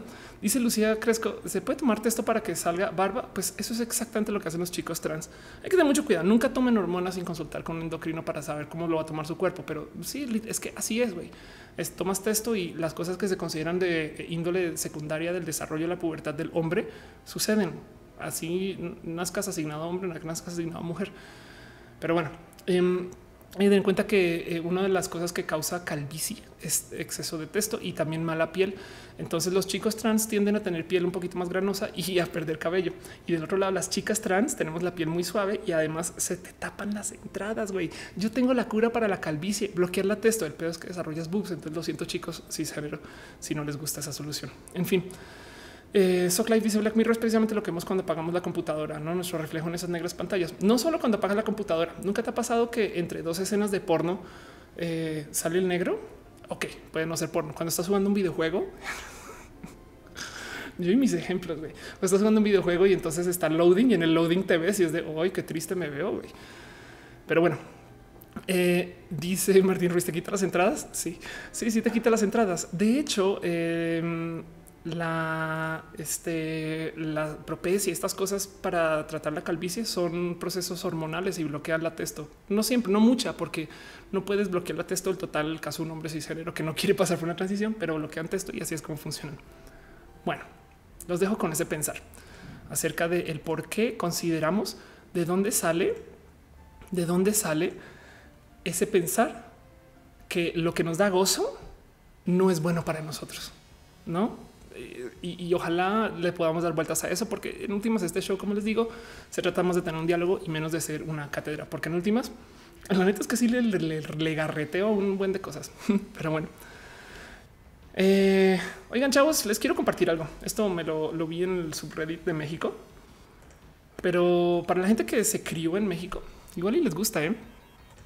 Esto es eh, una búsqueda de todos los libros de texto Em, del 88 al 93 parece. Entonces, en caso de que, a ver, vamos a agarrar el, libro de eh, español lecturas eh, de sexto grado y no saben todo lo que me divertí viendo esto porque yo no los tuve, ¿eh? pero aquí están todos por si los quieren con el diseño de portada, quién lo hizo, aquí está su índice. A lo mejor a alguien por ahí esto le mueve un poquito la nostalgia. Y pues aquí están el catálogo histórico de libros de primaria ah, del 60 al 2011 y se publicó. ¿no? Entonces lo pueden buscar literal como catálogo histórico de libros de primaria. Ahí está, por si quieren. Solo les quería compartir ese fino dato de historia. Oye, Matu, ya te volteaste otra vez. Pero bueno. Y en otras cosas que quería hablar acerca del tema de ciencias para poder seguir adelante un poquito con lo que está en el show, sobre todo porque arranqué tarde, lo sé, es culpa mía. Con otras cosas, eh, tenemos una nueva fecha de fin de mundo. Es de vamos a llegar otra vez al fin del mundo. Digo, para los que no saben de qué chingas está hablando, eh, no hay cosa que me divierta más del el tema de, eh, de lo de astronomía. Que nomás para dejarlo claro, astrólogo es el que habla del zodiaco y no está estudiando ciencias. Astrónomo es el que eh, estoy, pues física, física espacial, por así decir. Pero me divierte mucho cómo hay, cómo hay de predicciones de cuándo se va a acabar el mundo. O sea, piensen en esto. Esto es todas las fechas de todos los fines del mundo eh, que han sido documentados o trenes del mame y no vean que vienen desde el 60 años 66. Ok. 1700, 1800, 1870, 1915, 1969, 1980, en el 82, el 10 de marzo, el año que yo nací, el 92, el 95 y los recientes de para los que se acuerdan. En, en 2012 eh, se supone que volvía eh, Jesucristo Redentor. Em, luego, en el 2012 nuevamente eh, se, hubo una predicción que iban a colapsar las economías mundiales y acá seguimos. Luego venía Nibiru, Nibiru, sí, Nibiru, que es un objeto interplanetario. En el 2012 también nunca llegó. Luego en el 2013 iba a venir una tormenta que nos iba a llevar. En el 2014 estaba la profecía de la, de la luna roja. Esto me acuerdo de platicarlo, creo que en otro show. Luego en el 2017 otra vez iba a venir el planeta X. Y ahora que creen, em, viene un asteroide más grande que el edificio más grande de la Tierra y va a pasar cerca de la Tierra. ¿no? Entonces eh, hay fotos del tema y evidentemente lo primero que comenzar a decir es que ah, es que viene derechito a la Tierra. Y solamente lo quería mostrar nomás para compartirles que puede que tengamos una nueva fecha de tren del mame del fin del mundo. Y digo, no descarto las famosas y divertidísimas teorías de igual el mundo ya se acabó y todo esto que estamos viviendo ya es lo que viene después. No, también es posible, es posible, es posible. Están compartiendo el link de eh, los eh, libros de texto. Ojalá, ojalá les, despierte una nostalgia o dos por ahí. Pero bueno, eso es todo lo que tengo relación a conciencia para hoy. Y quería darnos como esa pequeña platicadita acerca de lo moralina que es la ciencia, lo rudo. O sea, piensen nomás lo bonito que hay en investigación de aquí a futuro a medida que algunas de estas cosas se vuelvan más como presentes, porque si bien tenemos la tecnología para hacer una cantidad de literal monstruosidades, también a lo mejor y podemos encontrar modos para que nosotros podamos convivir mejor, para que nosotros podamos estar en situaciones de eh, eh, de sociedad como con más facilidad. Si le damos una bienvenida a la tecnología, en vez de pensar en la tecnología como algo tipo Black Mirroresco, que lo mejor es lo que pasaba antes. Porque créanme que estaría súper chingón vivir en los 60, pero la medicina en los 60 es basura a comparación de hoy. Era muy buena, era muy buena, pero nada como hoy. Eh, la sociedad de los 30, los coches de los 30, güey, eh, te enfermas de cualquier cosa y no hay nada, no? Y así. Em, dicen, están pidiendo el link. Entonces, a ver, perdón, voy a eh, gracias Buda González que lo compartió. Ya lo voy a poner acá para que lo vean. Creo que compartí el que es. Creo, creo, creo, creo, creo que compartí el que es. Qué divertido. Ok, hay dos enlaces aquí. en fin, eso es lo que tengo para hoy para ciencias, no? Este eh, y así dice Ana Salazar. Algún lo que recomiendas, pues tengo alteraciones hormonales. Si quieres, escríbeme por mail, Ana. Y sí, sí tengo endocrinos que recomendarte. Si estás en la Ciudad de México, con mayor razón. Y el tema de hormonas, pues siempre está muy presente, eh, seas una persona trans o no. En fin, dice Jackson Silver que hay un supermercado autónomo de Amazon. Bueno, Amazon está probando algo que me hubiera gustado ver hace 10 años, pero es un supermercado donde no tienes que pagar a la salida, sino que haces como check-in de las cosas cuando las pones al carrito y se va poniendo, se va añadiendo tu tarjeta de crédito y luego te vas y ya está. Pero bueno, en fin, en fin, Jackson Silver Peñarán, Steven Peñarán dice las personas entonces a dónde van. Vamos a hablar un poquito acerca del tema de vida y lo LGBT, porque tengo un buen de temas enredados. El primero es ¿qué creen? Conocí a este personaje. A ver, a ver quién lo conoce y quién no. Me di chance, lo entrevisté. Fue súper bonito de hablar con nada más y nada menos con el Sailor Fag. y fue espectacular. Es para los que no ubican a Sailor Fag.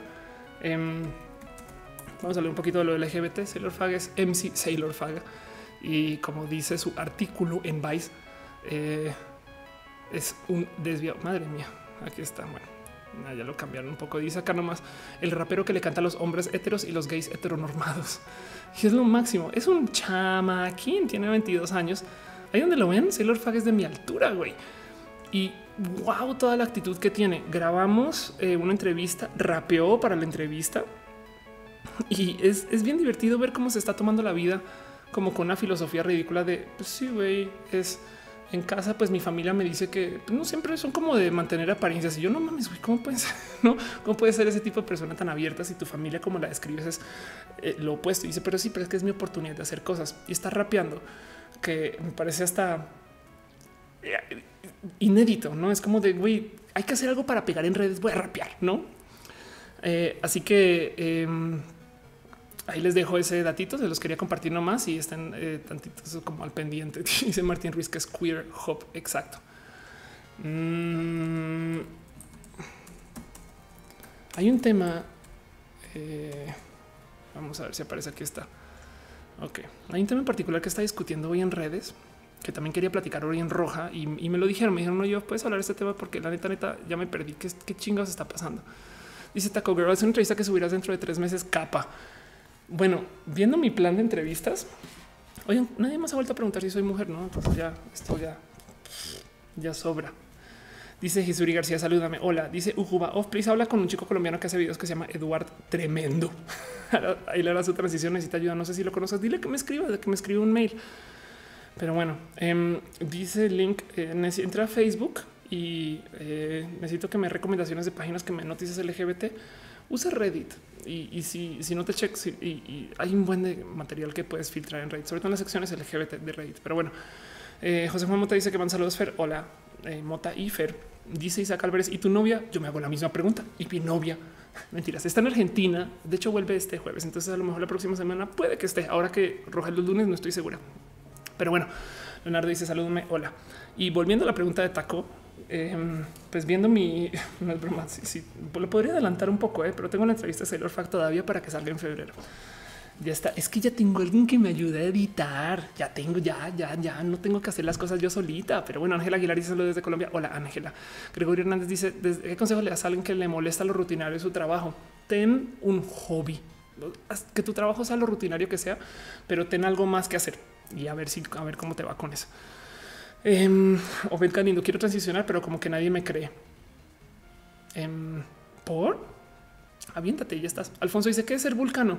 Vulcano, eh, si, quieres buscarlo, búscate lo que es ser estoico y eso te puede divertir un rato. En fin, eh, Almagina dice no se usa Reddit. Es el peor consejo que te puedo dar porque cuando, cuando aprendas vas a, va a consumir mucho pinche tiempo. Y pues bueno, el caso es esto sucedió eh, hace unos días y es, es algo que se volvió súper candente en redes sociales porque me les tengo que decir, yo he tenido varios acercamientos hacia el rubro de los influencers. Que el, el roja pasado hablé de influencers, otra vez estoy hablando de influencers, pero el cuento es este. Em, antes yo estaba en este tren y se ven mis videos. Yo me quejaba mucho los no puedo creer que hay influencers que no estén haciendo cosas buenas y no puedo creer que hay influencers que no estén hablando bien de esto, que estén hablando que no. Y, con el pasar del tiempo y con conocerlos bien, me cayó el 20 que los influencers son banda que le están chambeando un chingo. También hay que entender que yo comencé a entender a los influencers a medida que comencé a volverme de cierto modo este tipo de persona. Es mi vida profesional. Hoy ya no tengo agencias. Yo vivo de hacer estas cosas y vivo de acercarme con marcas y trabajar campañas con ellos. Dejando eso de lado, yo tengo modos muy específicos de cómo trabajo con las marcas. Y se fijan, siempre aviso siempre me tomo el tiempo de hacer algo que le sea útil a las marcas y de tratar de estar presente con ellos o ellas. Hay muchos influencers que andan por la vida pensando, ah, sí, pues qué bonita este, eh, bebida Y o bebida X, con que tomo un chingo de Red Bull que no me patrocina, pero piensan que la audiencia es como muy como chamaqueable, entonces no les dicen que es un anuncio porque no lo van a cachar, güey, claro que se cacha. Y, y en eso mi trabajo como influencer ha sido un poquito desde impulsar la honestidad, seguir estando en redes. Para mí, estar en redes se trata de hablar con ustedes. Hay gente que y conozco, no influencers que me han dicho, ay, es que ahora sabes que decidí que es mejor no responder en redes porque así van a saber que si eres importante. Si no respondes, yo no mames, güey, qué tipo de qué tienes en la cabeza para pensar en eso. Pero bueno, el caso es hay influencers y he visto cómo pegan y cómo trabajan. Y hace nada salió esta noticia de una chica que tiene todo tipo de carencias eh, en su acercamiento y, tiene todo tipo de cosas un poquito pasadas de lanza en el cómo lo pidió. Pero el cuento es el siguiente. Una, oh, perdón, una chica eh, le pidió estadía a un hotel en Dublín porque decía, güey, soy influencer, dame cinco días gratis, ¿no? Y lo bonito es que le, así está el mail, ¿no? Dice, mira, tengo, tengo 87 mil suscritos en YouTube, 76 mil en Instagram y mira, voy a estar en Dublín eh, de tal fecha, tal fecha. Te estoy diciendo, pues, ¿cómo ves si me das estadía gratis, güey? Que de entrada suena a niño malcriado diciendo, dámelo, ¿no?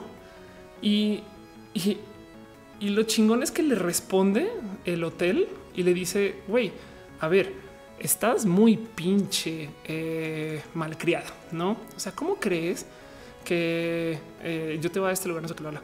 Y lo que, le, lo que le dicen es, no te voy a... Em, aquí está. No te voy a dar lugar porque ¿quién va a pagar el staff que va a cuidar tu habitación? ¿Y quién va a, este, no sé, quién va a organizar la recepcionista? O sea, ¿por qué de darte este dinero? Entonces, primero que todo, para mí claramente esto es un tema de ventas, ¿no? Solamente que me salta que se hizo en público y se volvió una pelea ridícula de tanta gente que salió a decir, sí, pinches influencers, güey, quieren todo gratis y no sé qué. En este caso en particular entiendo que fue un poquito hola, soy influencer, dámelo. Mm, mm, mm, ajá, lo quiero recibir todo. Y el otro lado te diciendo, eh, eh, güey, obvio no. Dejándose lado, el motivo por el cual yo comencé a platicar de eso es porque yo pensaba, güey, qué ciego el güey del hotel en decir es que ese te lo voy a regalar. Ese güey de, o sea, a nivel negocio, lo que tú consideras es claro, si consigo un influencer que hable de mí, entonces el influencer va a hacer que su audiencia también hable de mí y por consecuencia yo me ahorro un chingo en pagos de promoción. O sea, el punto es yo, yo, yo, Ophelia, me considero un medio, medio que tiene audiencia tal, no? Y, técnicamente eso me pone en competencia con medios formales, Shataka, por así decir. Me explico eh, periódicos y cosas así. Esto es muy diferente desde cómo yo llevo la comunicación, pero estos influencers técnicamente lo que están haciendo es reemplazando el que tú, el que ese dude tenga que pagar promoción. Entonces ese dinero es el que se supone que se está ahorrando. ¿En ese sentido?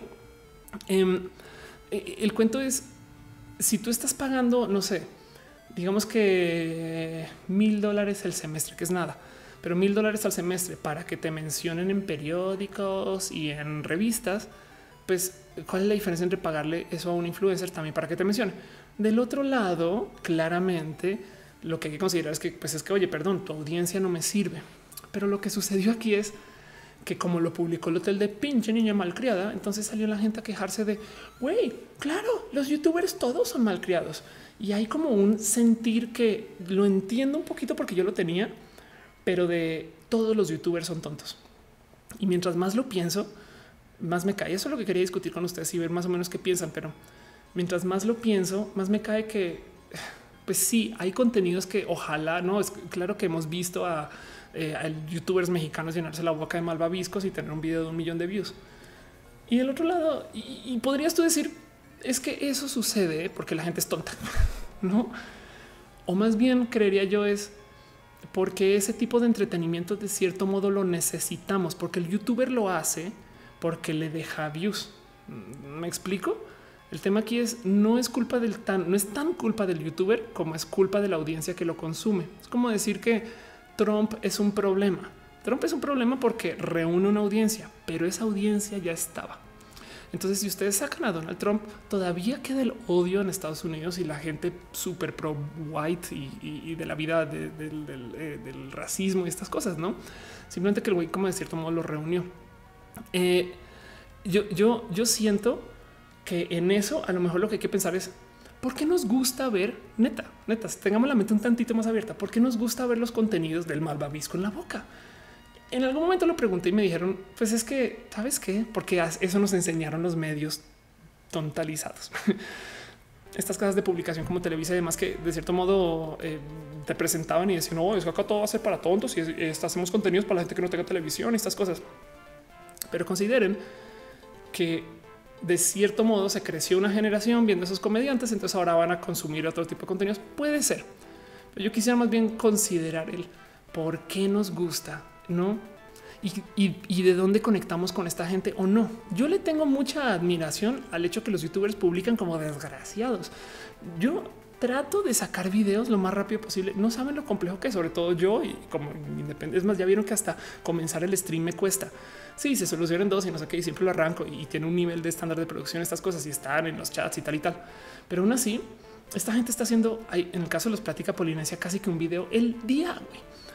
Mm, yo creo que eh, hay algo dentro del cómo se comunica el youtuber que hace que la gente sienta a veces, o sea, los que son target los aman, pero luego hay un como rechazo y odio que no entiendo exactamente dónde viene. Y no, me, gustaría pensar que es un, a lo mejor estamos viendo de algo que no tuve, que pienso que puede haber tenido, que es lo que estaba diciendo la Lisette hoy en mi cuenta de Twitter, que decía, güey, es como un tema como de envidias, pero no, no quisiera ser tan básica. Perdón, Liz. o sea, digo, quisiera eh, más bien rascarle un poco más, porque siento que igual y capaz si habrán algunos que sí, güey, no manches, y es que ese tipo no está haciendo nada y le pagan. Pero otro lado también es un y no, eh, eh, ¿por qué nos da tanta rabia? Y, eso me gustaría verlo. Dice Martín Ruiz, es escapismo. No odiamos nuestras vidas, buscamos cómo reírnos. Puede ser. Dice yo eh, y no, Dina. ¿Cuántos pueden ir al hotel? 8000 mil estrellas a los que llevan a los polinesios, no? Pero sí nos gustaría verlos ahí, ya que no vamos. Sí que lo vemos y sus anécdotas no las creemos. Pues sí, exacto. De hecho, los polinesios en particular tienen la razón, viajan un chingo y, de eso viven. Y, además, ojo, los periódicos, las revistas también van a estos hoteles y lo primero que dicen es, oye, eh, ¿me das una estadía a cambio de una reseña? Eh, eh, cualquier crítico de comida en periódicos y estas cosas no paga por su comida, me explico. Solo que tiene que considerar que es como esta industria del youtuber que hace que la gente sienta rabia contra eso. No nos da rabia, no nos da para nada rabia que el crítico de cine puede entrar a la película gratis, no? Pero nos da rabia que wherever va a entrar a la película gratis por no. Eso es lo que quisiera como pensar. Danny Troll me dice con qué youtubers se llevas bien o te caen. Fui manager por muy por un tiempo, fue muy cortito. Es más, pude no haber sido manager. Fue una vieja que los ayudó con su carrera y me acerqué con ellos, pero en su momento acerqué a negocios y a, empresas que hacen esto, a los Plática Polinesia y los quiero mucho con todo mi corazón, a Yuya, a Wherever, Em, Bully, también le tengo mucho corazón a Bully. Los colombianos, este eh, Juan Jaramillo eh, Villalobos también es, una persona súper bonita. Y eh, me acerqué mucho con Liz, Crafting Geek. Le tengo todo el cariño a Liz porque ella es una chica que estudió mercadología o es mercadóloga, no, sé bien cómo viene, y se gradúa y dice que hago y decidió hacerse youtuber y se hizo, no mames, la youtuber de chingona que es. Y en su momento también trabajé mucho tiempo con Vico, Vico Volkova para hacer eh, como sus inicios formales de su canal en YouTube. En fin, veo que está en el chat una Noelia. Entonces, para los que están preguntando dónde está Noelia, está ahí en el chat. Hola. Pero bueno, en fin, dice Dale Cara, el tema del rechazo viene por un lado que es estás envidiando, esa persona lo hace y yo no lo hice o no lo hago. Por otro lado, emitimos de lo que vemos puede o puede no ser un personaje. Al final del día, cuando encendemos la cámara, al menos en Twitch, lo hacemos para entretener, ¿no? Yo enciendo la cámara para ver a Matú. Entonces ahí les dejo. miren, ahí ven un Matú.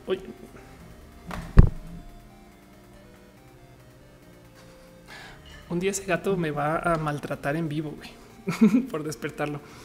Dice Chis Christ, no puedo dejar de ver los libros de la CEP. Lagrimita, sí, exacto, anda. Aimbaldo dice que si es cerveza lo que veo, no, no, en este caso es agua con semillas eh, y así las cosas. Pero bueno, dice Aimbaldo Mercadólogo en redes sociales. Hoy anda. dice eh, se los guns me iré a dormir. Linda noche, linda noche y así las cosas. Ah, sí, gracioso que siempre se enoja, siempre, siempre se enoja. Break Dark dice: Creo que el asunto es porque las empresas deben ofrecerlo al influencer, no al ente, exigirlo. Dos, dos, es un tema de ventas me decían en redes sociales, yo creo que esto es un poco eh, quizás exagerado, pero me todo esto. O sea, lo que me salta es como lo veo yo. Estoy siendo muy malvada acá, no? El dueño del hotel igual usó la influencia de esta mujer para promocionarse, porque al hacer un escándalo público de miren estos youtubers malcriados, no le da el producto, pero consigue que la youtuber lo mencione. Y entonces hace un desmadrote viral de castiguemos a los youtubers por medio de no darle un producto a una youtuber. Me explico, está como jugando, como dicen en, Reddit, a veces dicen que cuando trompas estas movidas está jugando ajedrez en 64 dimensiones. Em, eh, digo, antes decían ajedrez en 3D y luego en 6D, en fin. Entonces también pudo haber sido, quizás no fue tan malvado, pero así resultó. O sea, lo que resultó de todo el desmadre es que igual el güey consiguió la promoción, porque ahora se está hablando, o sea, yo estoy en México hablando de este tema, me explico. Y y, seguramente mucha gente lo estará mencionando en sus videos y no sé qué. Y es el nuevo Logan Paul, por así decirlo. Lo único que sucedió acá es que alguien no le dio estadía a un youtuber. No le debe de dar estadía. O sea, no estoy abogando porque, claro, es hoy así dar adelante a todos los youtubers. Tienes que lugar, no te sé. Pero em, siento yo que fue un poco ciego por parte del dueño del hotel en decirle a esta mujer y quién te va a pagar las cosas. Pues, güey, la promoción que recibes va a traer más gente o la promoción que recibes va a hacer que ahorres promoción en otro lugar. Me explico. Ese dinero tiene que salir de ahí, pero es, es el drama público lo que me salta, no? Y ahora el Mar dice: ¿Por qué dejaste ser manager de los youtubers? Me independicé y decidí yo ser yo. Me pasaba mucho que se acercaban las marcas y me decían, oye, ¿no quieres trabajar esta campaña, estas cosas? Y yo, ah, sí, seguro. Eh, con qué youtuber quieres, tal y tal. Y, no tenían el budget para contratarlos. Entonces, como yo ya tenía algunos seguidores, me decían, ¿no quieres tú hacer la mención, Ofelia? Y yo así de, pero yo soy su manager. Y sí, pero hazla tú. Y nunca me sentía gusto quitándole chambas a estos chamacos que son chambeadores para sus cosas. Entonces es, es como, saben que más bien niños, o sea, chicos polinesios, quienes son los dioses de la producción, güey. Eh, eh, digo, porque chambean un chingo, güey. Hagan sus cosas, ustedes van muy bien y yo me voy a dedicar a hacer mis cosas y me lancé, me aventé a ser como un artista independiente, por así decirlo. Esa es como, es una historia que debería contar algún día más a detalle. Pero bueno, este dice Mitra Trujillo, creo que aún así los youtubers podrían valer por la cantidad y calidad de sus videos, a diferencia de los que no subimos casi nada. Puede ser. Valdo dice todos han vuelto ese toque básico, cliché por doquier. La verdad, eh, soy buena en lo que hago. Gracias. Em, yo creo que, a ver, yo traigo una filosofía de trabajar mis contenidos y, de nuevo he pensado mucho el por qué me voy a poner acá, porque me encantaría poder tener tiempo de platicar con mucha gente, pero si, si, si le digo a absolutamente todo el mundo con el que eh, eh, nos valdría darnos tiempo para platicar, no podría estar viviendo. Entonces siento que este show sirve para tener ese tipo de acercamiento y platicar, ¿no? Luli S22 dice me perdí mucho. No, solamente te perdiste del show cuando arrancó en la dimensión alterna y luego saltamos esta dimensión. Pero bueno, dice Francisco Martínez, la chica se equivocó no redactar el email profesionalmente, se propone un intercambio comercial. Exacto. Y aún así es, imagínate que, no sé, ¿por qué tenía que ser todo esto en público? Entonces en, Twitter me están diciendo con toda la malicia del caso, güey, eso tuvo que haber sido planeado, se volvió viral porque ahora la chica y el hotel están teniendo exposición. Yo estoy casi segura que claro que no fue planeado, pero de otro lado me salta que esto se vuelva tema porque el motivo que, el, que lo que impulsa que se vuelva tema es que hay como un odio al youtuber. Y eso, eso eh, no sé bien, bien dónde viene. Bueno, Guillermo Sosa me pregunta por el labo y, que si ya hablé del labo, no, no he hablado del labo. Yo creo que vale la pena levantar ese tema eh, rapidín. Hablando del hate, no hablando del hate. Eh, gracias por, recordarme esto. Bueno, em, para los que, bueno, espero que sepan, espero que, que, se hayan enterado o no, pero Nintendo presentó un juguete. Vamos a llamarlo un juguete que se llama el Nintendo Labo. Es para el Switch, que es una nueva consola. Para los que no lo han visto, güey, entérense y pásenla bonito porque es una consolota. Pero el cuento del labo es, es una serie de piezas que vienen precortadas en cartón y las puedes armar em, para que hagas cosas diferentes. Por ejemplo, este es un piano, un piano completo hecho a base de cartón donde estás usando el sensor infrarrojo del switch para poder tocar música. Y es muy bonito. Me parece que es un juguete espectacular. Y el cuento del labo es eh, la gente se comenzó, se ofendió durísimo, pero durísimo de Em, ¿por qué Nintendo nos está vendiendo cartón? Y, cómo es posible que tengamos tanto hate, ¿no? Para mí, cuando lo vi, yo dije, esto es la cosa más didáctica e innovadora que hay. ¿Por qué me salta el tema del labo? Em, porque, bueno, para las personas que no lo sepan, yo hago impro. ¿Qué es impro? Es te subes al escenario a hacer juegos de improvisación. Es básicamente eh, comedia eh, accidental, pero hay técnicas de improvisación donde em, un momento, donde hay técnicas de improvisación donde de cierto modo trabajas como eh, eh, bromas, chistes y, cosas que haces, no? Y esto es algo que me gustaría hacer más en escenario, pero yo creo que requiere un tantitito más de trabajo. Pero para los que no saben, de hecho tengo un canal extra en YouTube que casi nunca lo promociono, que se llama La Explicatriz, donde subo todos mis shows que pueda grabar y aquí estamos jugando impro. Esto es un show que se hizo en el Bataclan hace mucho tiempo, que estamos jugando una cosa que se llama contrarreloj, donde actúas una escena. Bueno, aquí estamos jugando a la sombra, al parecer, pero bueno, se me pasa por no controlar mi grabación. Actúas una escena en, digamos, dos minutos, luego tienes que hacer la misma escena en un minuto, luego tienes que hacer la misma escena en 30 segundos, luego en 15 segundos. Entonces se vuelve frántico, frántico se vuelve muy acelerado y es muy divertido. ¿Qué es la impro? Es comedia por medio, es comedia situacional en escenario donde nada está planeado.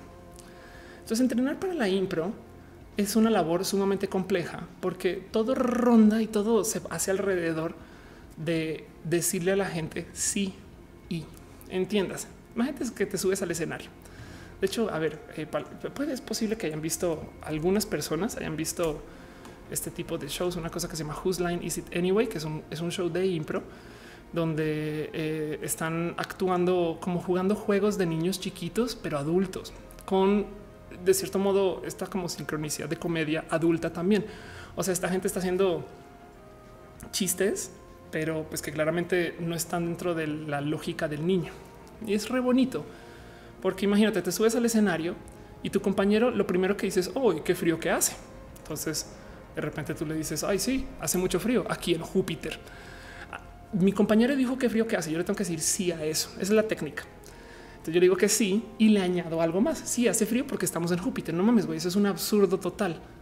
Pero ahora su obligación es decirle sí a Júpiter y añadir algo más. Entonces, sí, aquí buscando a tu abuela perdida.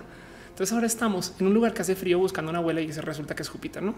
Y si sigues con eso y lo vas actuando y te lo vas como gozando cuando estás en el escenario, llegas a ridículos y absurdos que son sumamente divertidos de ver y son aprietos son, es, una técnica de comedia muy divertida y muy fácil de tratar, em, que, de cierto modo te pide algo que cuando lo entrenas está muy cabrón. Se te olvida que te lo borraste de la cabeza. Te pide que actúes como niño chiquito. Entiéndase. Cuando estás socializando con la gente desde la posición del niño chiquito, estás muy abierto en la mente extra abierta. Todo es posible todo es imaginación.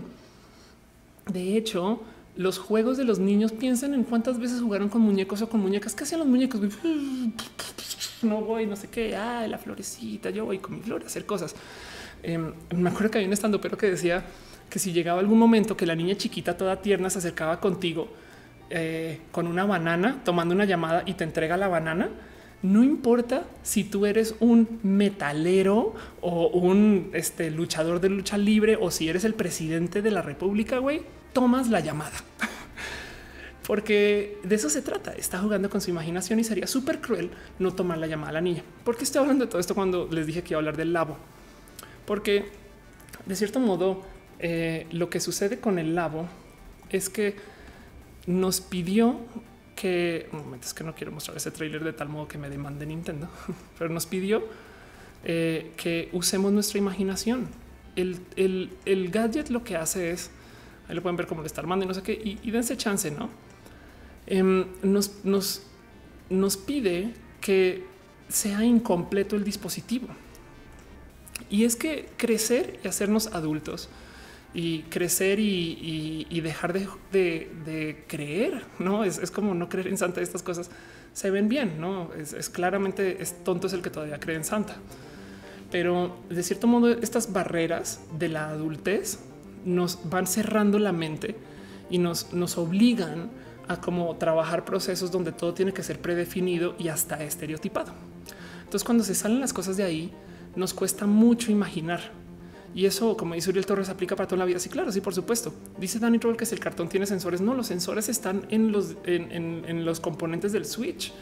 Eh, nos da mucha rabia porque, claro, es un dispositivo como creo que vale 70 dólares que te vende una placa de cartón y un software, no? Pero lo que nos está invitando el Switch y ni siquiera es a nosotros porque es para niños, es a que usemos la imaginación. Entonces es un juguete. Eso es lo que es un juguete. Tú compras un carrito control remoto no porque quieres un carrito control remoto, sino porque es una 4x4 que va a escalar la montaña. ¿Hace sentido? El, tema con, la impro eh, y lo difícil de entrenar impro es volver a pensar como niños. Y a mí me ha ayudado mucho en la vida porque de cierto modo ese tema de decir sí y es queer es si se me para una persona al lado y me dice hola, soy transgato y siento que la vida debería de ser más peluda.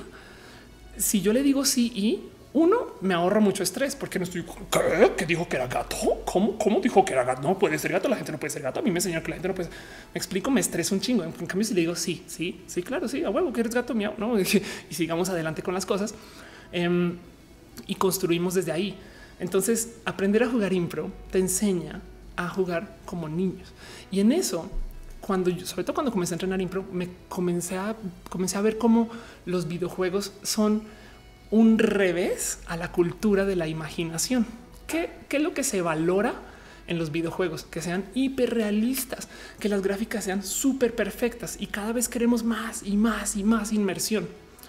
¿Algunos de ustedes jugó Dungeons and Dragons o no tienen la más mínima idea de qué es eh, calabozos y dragones? Quizás, a ver, este vamos, a ver si encuentro un video de alguien jugando Dungeons and Dragons. Es, es una práctica que wow, es una práctica que de cierto modo se ha perdido mucho, se ha perdido un chingo pero que todavía, todavía hay mucha gente que juega Dungeons and Dragons y que juega juegos este, de rol y estas cosas. Pero el cuento es el siguiente. Em, estás jugando, eh, a ver, es que quiero, quiero ver a alguien. Dungeons and Dragons eh, playing. A ver si se aparece alguien que justo está jugando en algún lugar. Aquí creo, creo que aquí hay alguien que está jugando. Si esto, esto dura dos horas 30. Este, oh, oh, perdón. Em, esto es gente jugando Dungeons Dragons. Cómo funciona es la persona que está en el centro. Perdón si ustedes saben mucho de Dungeons, no? Además que se ven súper dungeoneros estas personas. Hay un güey que tiene una barba épica, pero cómo funciona es la persona que está en el centro es el Dungeon Master y esa persona tiene un eh, libro o una historia o una situación épica que eh, lleva a los otros jugadores en la mesa a que suceda, no entiéndase. Él les dice tú entras por acá, no sé qué, Lola. Y cómo funciona Dungeons and Dragons, la neta, em, el Dungeon Master de repente llega hasta la puerta ¿qué haces? Tú como jugador no le respondes o oh, golpeo en la puerta. No, tú ya hablas en personaje, asumes el rol y lo juegas. Entonces hay muchas decisiones que el Dungeon Master puede decir, o que eso se decide con un dado de tal peso y no sé qué, para que esté atado al azar, para que a veces sucedan o no sucedan las cosas. Te caíste, no te caíste, eh, tu poder funcionó estas cosas. Pero los juegos de rol piden que tú hagas uso activo de la imaginación. ¿Por qué es importante esto? Porque si el Dungeon Master te describe un dragón, cuando juegas Dungeons and Dragons, eso es espectacular. Eh, si el Dungeon Master te describe un dragón, hay cuatro jugadores en ese juego que les mostré. Em, quiere decir que va a haber cuatro rendiciones diferentes del dragón.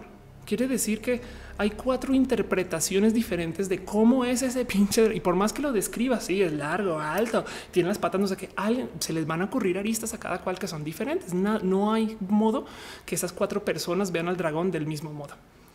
Eso es sumamente importante porque los videojuegos van en contra de esto. Los videojuegos te quieren dar el mismo dragón para todos. Entonces es muy bonito también porque hay gente que tiene una imaginación espectacular que rebasa la tuya, ¿no? A mí nunca se me pudo haber ocurrido el mundo de Flower o de Flow y claramente, eh, eh, no sé, Portal. Eh, claramente hay cosas que dices, güey, qué chingón, son bonitas experiencias que Star Wars no se nos hubiera ocurrido espontáneamente y es muy bonito verlo también en las películas.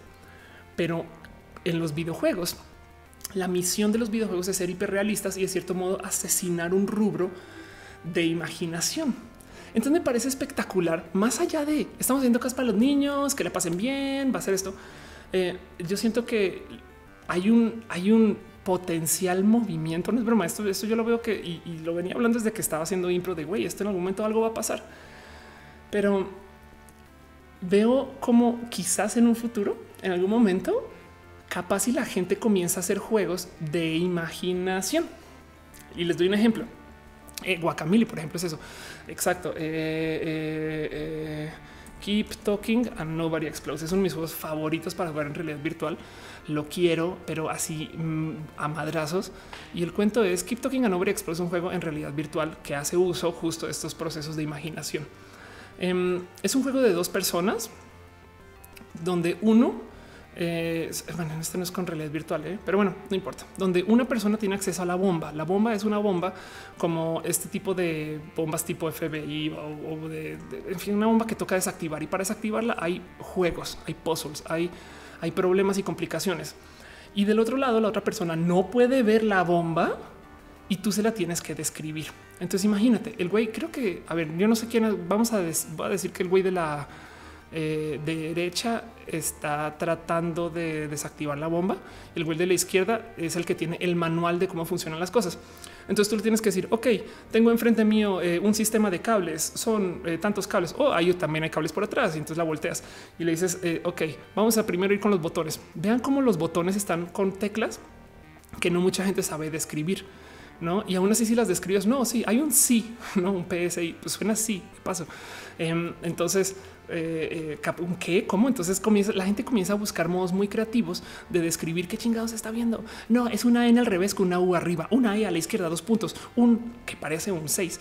Hay seis botones que no sé qué queda tanto tiempo. Vamos y tal y tal. Es súper, súper divertido y lo quiero un chingo porque el juego hace uso de la imaginación. Lo que tú le estás pidiendo a la otra persona, porque la otra persona tiene el manual, es que se imagine cómo es la bomba. Em, Dice Alan Vargas, no sabes de adrenalina hasta que juegas ese juego. Exacto, porque si no la solucionas a tiempo, explota. es espectacular. Em, y yo creo, yo creo que Jesús Mares dice: Espera, aún podemos usar la imaginación. ¿Cuánto dura la batería? Niños 2018. Eso es lo que yo siento que le rascó el labo a muchas personas que por nuestro mero crecer perdieron ese proceso de imaginación y de cariño al trabajo mental de cosas que no están ahí. Porque el labo te pide que tú como niño y más como adulto te imagines que esta cosa que tienes enfrente es un piano completo, pero está hecho de cartón. Entonces la gente dice, ay no manches, es de cartón, güey. No con una como eh, frialdad del orden de güey, ¿para qué me regalan una muñeca de Santa Claus y Santa Claus no es real? Y lo que te está diciendo el labo es, mientras lo tengas en tu mano, piensa que sí. Y yo creo que por eso le chocó tanto a la gente que eh, el labo existiera. Del otro lado, sí, claro, es un cartón y, entonces eh, hay muchos chistes y memes y cosas relacionadas, pero tienen que pensar que recibió hate. ¿Y por qué hubo tanto hate? Dice el Túa, yo me siento mal porque por mucho tiempo quise matar mis osas de niño, entre ellas imaginar y ahora quisiera volver, se me hace difícil. Pues anda, em, dice yo, y no Dina, un instrumento de cartón, ¿no? Con un control super pro, pero sigue siendo de cartón, ¿no? celda de cartón. Y, no más para, es que, que spoilería un meme muy bonito que me mandaron decir, esa gente que está pagando una cantidad de dinero por el cartón, por cosas que son de cartón que no existen, pero pinches ridículos. Sí, como la gente que compra cartas de colección. No, pero bueno, eso pasó con el labo por si se lo perdieron. Yo, creo que eh, hay gente como que se ha dejado amargar y a lo mejor el labo nos recordó que existen esas niñeces y dejando eso de lado es un juguete de niños y, y no sé qué más querían ver del labo. Me divierte mucho que se llame labo, pero bueno, eso también sucedió. Y sobre todo, échenle ojo al tema de eh, la impro, si les gusta. Me es más, voy a hacer un poco de promoción desvergonzada. Eh, improvisa de mi escuela de impro, eh, porque es, un bonito modo de es casi que es autoterapia. Imagínense ir a, jugar como niños chiquitos, porque llegas a este lugar y los ejercicios son cantar canciones como niños, correr, saltar, decir cosas que nos obligamos a no hacer porque nos vemos ridículos. Y entonces la impro te enseña a que si las cosas no te salen, pues no pasa nada. Te enseña a fallar en vez de a evitar fallar. No hace sentido. Te enseña que si te caíste, pues ahora es chistoso caerse como un niño. Y de cierto modo, ese tipo de mentalidad es el que mantiene tu animación, perdón, tu animación, tu imaginación andando. Ese tipo de mentalidad es el que hace que tú te imagines cosas más allá de eh, donde los verías normalmente. Y lo cabrón es pensar que hay gente que piensa que esto hay que aprenderlo y no siempre estuvo ahí. Más bien a lo largo de nuestro crecimiento nos enseñamos a castrar ese gozo de la improvisación o por lo menos del uso de imaginación. En fin, eh, dice eh, Mirakus Shuri, eh, ciertamente, sinceramente no me gusta el labo, ya que me parece caro, ya que tienes que tener la Switch, pero como juguete a nivel de Lego sería un poco diferente. Pues, anda, sí puede ser eso, ¿no? Guillermo Gutiérrez dice, es como la educación Montessori. Exacto. Yo le tengo mucho respeto a la gente Montessori, a lo mejor puede ser por ahí. Daniel Pérez dice, yo jugaba con mis amigos sosteniendo palos como espadas o bastones de mago. Era genial. Ay, ya tenía un video acá. Es más, a ver, no puedo creer que no lo, no lo puse. Eh, no puedo creer. Ay, no. Ay, sí lo puse. Qué bonito. Que esto es, esto es una tontería, pero es un video muy divertido. Perdón. De eh, cómo se ve la imaginación. Eh, el video tiene música, tiene música de Mari y demás, no? Pero bueno, es un niño que tiene un palito, tiene un palito en la mano, una, así una ramita que levanta y está jugando con eso. Y su papá, su primo, algún familiar o, eh, quizás el niño con la tecnología de hoy decidió pintarle lo que está viendo. Ahí está corriendo detrás de las monedas, ahí está buscando este, una tortuga, un caparazón y luego les comienza a disparar y se escuchan así disparos y cosas que comienza a hacer. Pero en últimas, este es un chamaquín y su imaginación, ¿no? Y, lo que les quiero decir un poquito es, yo aprendí a representarme a mí esta imaginación. El truco es decirle sí y a todo. Pero otro lado, creo yo que por eso no nos gustó el labo, porque hay gente que sí, ok, entiendo el tema del precio, pero otro lado también es un, yo necesito juegos que sean hiperreales porque ya no estoy haciendo uso de mi imaginación para jugar. Y eso me parece un momento de shock. Pero bueno, Ariel Rosas dice: Mi papá me hizo un bastón de Gandalf con un palo y una lámpara cuando era pequeño y fue de lo mejor exacto. Y es pensar que todavía lo puedes hacer. Si alguno de ustedes vio esta peli con Hugh Jackman, eh, Great Showman, que documenta de modos muy fantasiosos la historia de eh, el inventor del circo, eh, el circo como lo conocemos, que viaja y que tiene animales y no sé qué lo habla. Al comienzo, el personaje de Hugh Jackman hace uso de su imaginación para entretener a sus niñas.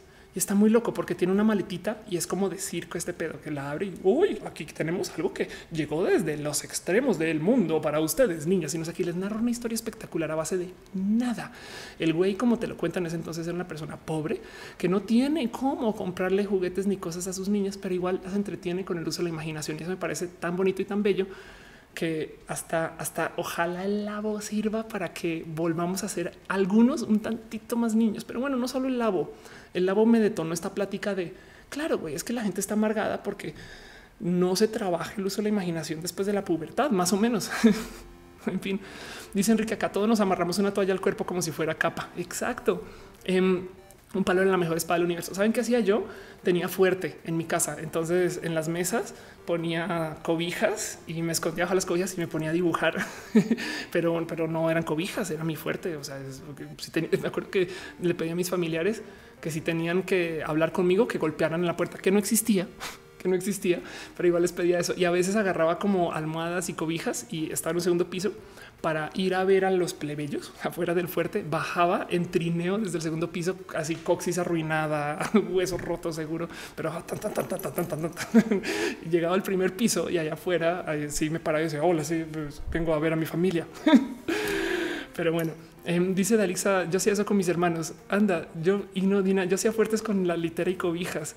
Eh, dice Ariel Rosas, la gente que deja hacer X cosa porque yo estoy muy grande para eso es gente que eh, será gente frustrada. Sí, exacto. Es, es, em, es un proceso de seguridad social, no entiéndase. Lo más safe, lo más suave que puede ser con la sociedad es encajar y para encajar poder. Uno de los modos de encajar es simplemente no presentar excentricidades. Y entonces, si tú eres una persona seria, no, no encajas en casi que cualquier cajón. Me explico. Nos enseñan a respetar el serio porque así son nuestros padres cuando somos niños inventivos. Entonces, si una persona se presenta como serio, tenemos un espacio en nuestra cabeza para ah, ahí va, ahí va el serio, no? Eh, y por consecuencia es fácil dejar de imaginar, creo yo. Em, Dice Jesús Miguel, 27 años y todavía una guitarra o un bajo con las escobas. Qué bonito. Dice Elena Bottom, como Dogville de Lars von Trier, que hace uso de la imaginación es magnífica. Exacto. Diana dice totalmente cierto. La gente limita el uso de su creatividad solo su infancia, dando como resultado adultos amargados. No todos, ¿eh? pero, pero, pero el punto es más bien es, es un síntoma del crecimiento y del enfrentarnos con gente con bajo nuestras propias herramientas. Claro que eh, si tú sigues manteniendo esa actitud extra jovial, resultas ser como un Patch Adams de adulto, que me parece bonito. Tengo muchos amigos que hacen clown, tengo muchos amigos que son mimos y verlos andar por la vida con un como proceso de enfrentarse a las otras personas, etc. Em, pues por lo general, lo que sí puedo decir es la gente que está tan expuesta a este tipo de juegos de imaginación suelen ser los que tienen la mente más abierta, no? Porque están acostumbrados a permitir todo, todo es el sí y no. Pero bueno, por eso quería hablar del labo, porque más allá de decir, ay, sí está chingón, está chingón, lo que me detonó el labo es un recordatorio de cómo la gente no está acostumbrada a usar su imaginación. Entonces, si tú si tú eres uno de los hombres grises de Momo y, y entonces solamente ves el mundo con su valor en el tiempo, cuando te muestran algo como el lavo, vas a decir eso me va a quitar tiempo y dinero y no le veo el gozo y la alegría y no le veo el espacio para crecimiento. Mientras tanto, un niño, claro que va a haber, no solo va a haber un piano, va a haber toda la orquesta, güey. Y él tiene su piano. ¿Hace sentido? Em, y, se vale, se vale aceptar la amargura para una cosa u otra, porque de nuevo es un proceso seguro de, cómo nosotros nos enfrentamos contra los demás. Pero creo yo que de ahí, y, quería platicarlo, de ahí es el hate al labo, creo yo.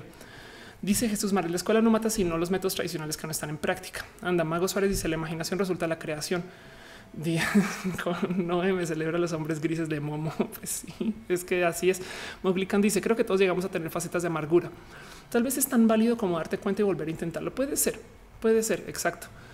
Danny Trouble dice Nintendo Labo recibió mucho hate, pero al final del día va a terminar vendiéndose con pan caliente, como todo, como todo. Es, recuerden que sobre todo el tren del mame del hate funciona porque las redes sociales impulsan el hate y estas cosas que he hablado acá.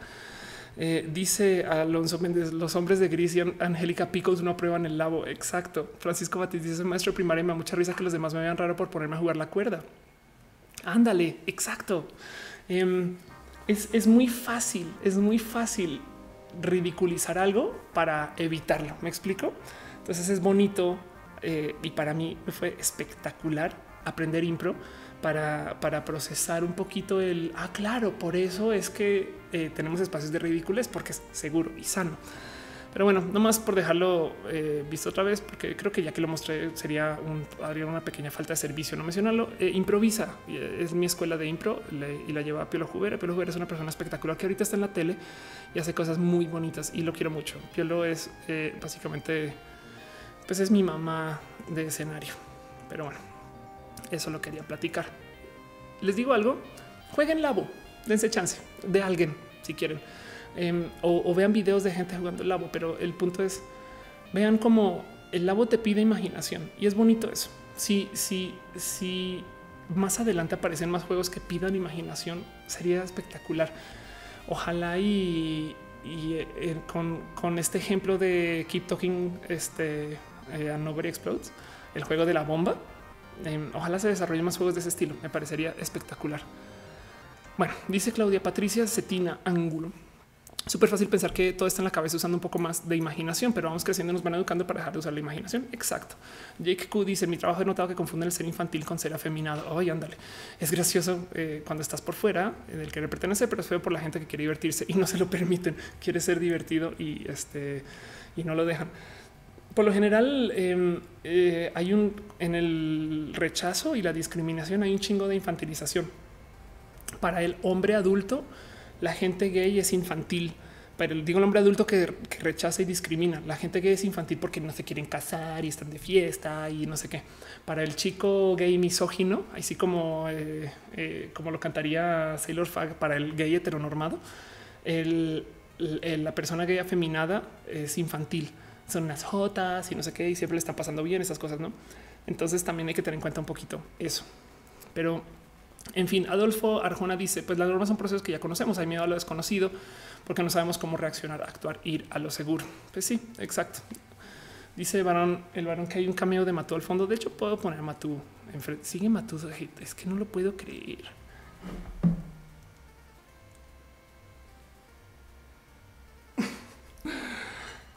Ahí ven, ahí les dejo ese gato. en fin. Dice Israel, ¿crees que la imaginación hoy en día se ha perdido? No, para nada. Es más bien simplemente se nos enseñó a no usarla. Pero hay mucha gente que vive, sobre todo la gente dentro del rubro artista o del performance, hasta no es que está viendo el bailarín eh, o la bailarina, em, que le dan mucho espacio al rubro de imaginación. El teatro es bueno para eso. Piensen en esto, cuando en el teatro las cosas no están ahí.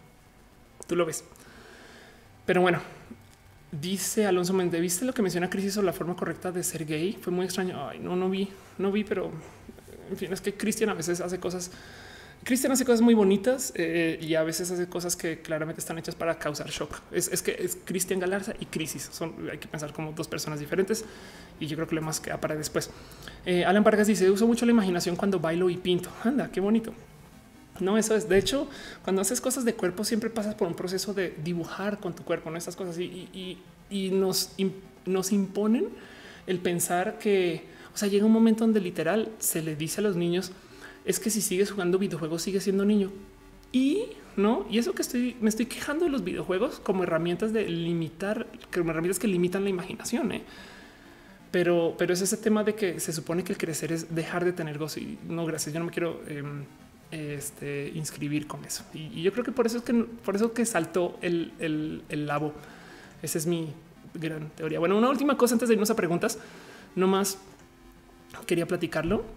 Eh, créanlo o no, este es un rubro de la sexualidad. Estamos hablando de cosas LGBT, no nomás vuelvo a poner la pleca, sí, la vida y luego LGBT. Creo que ni la puse, pero ahí está la pleca. ¿Por qué arranca con una y luego para otra? Hay que arreglar eso. Pero hablando de lo LGBT, em, hay una cosa que siempre me ha divertido de presentar y es que así como homosexual, heterosexual, transexual, cada cual con su definición, hay una cosa que se llama ser sapiosexual. Y el tema de la sapiosexualidad es gente que se siente atraída o en este caso erotiza a la gente inteligente. Entonces, la sapiosexualidad es la inteligencia em, como, como motivo para quererse acostar con alguien. Y, si bien hay una cantidad ridícula de problemas con decir que es la sapiosexualidad, porque mucha gente va a decir, claro, a huevo, a mí me prende mucho que sea lista. Eh, y además, porque hay que considerar que cómo chingados mides la inteligencia, no qué es inteligente. Entonces, eh, publicaron un estudio que de nuevo me asombra, es que me asombra que esto se esté haciendo hasta ahora. Es de perdón, viajé en el tiempo o porque todas estas cosas que yo pensé que ya se habían investigado, que ya se habían visto, no sé qué. Esto es de febrero del 2018, enero y febrero. No, esto es ya es ahorita, pero justo alguien comprobó que sí, sí existen em, indicios eh, clínicos, científicos, psicológicos de una sapiosexualidad. Un momento que Mowgli Khan dejó un pequeño abrazo financiero de 100 pesos. Gracias, muchas gracias, muchas gracias por apoyar. Muchas gracias también a la gente que en Twitch que se está suscribiendo. La neta, neta, no saben cuánto aprecio el apoyo, em, porque pues es parte de lo que me permite seguir acá comprando cámaras de apoyo en caso de que se acabe una para poder hacer show. Pero bueno, em, el caso es eh, en el rubro de la sapiosexualidad eh, tenemos esta, eh, esta imposibilidad de definir qué es listo no? Lo que para mí puede ser una persona inteligente, para alguien puede que no. Y además existen pruebas estándar de inteligencia, pero no son exactamente precisas para tener un, estándar global que una persona es más lista que otra. De hecho, de entrada se dice que hay gente que es lista de calle, street smart, y gente que es lista de libros, book smart, no? O sea, puede estudiar un chingo, pero lo sueltas en la calle y no le va. Eh, es un caso como de tener callo, como de tener este eh, eh, colmillo. Es un caso como de tener eh, fortaleza, no sé qué. Hay mil modos de medir si alguien es listo o no. Pero además, dice Alfonso, es un proceso de selección natural donde las personas buscan a alguien más apto para reproducirse, más estable y más listo. Lo bonito o lo raro de la sapiosexualidad es considerar que normalmente lo que te atrae es desde la apariencia física, porque eso comunica, eso comunica que de cierto modo tú no puedes, em, no sé, comunica salud y salubridad y comunica que tú tienes modos de interactuar desde lo visible, pero la, sapiosexualidad va atada al cómo te percibo mentalmente.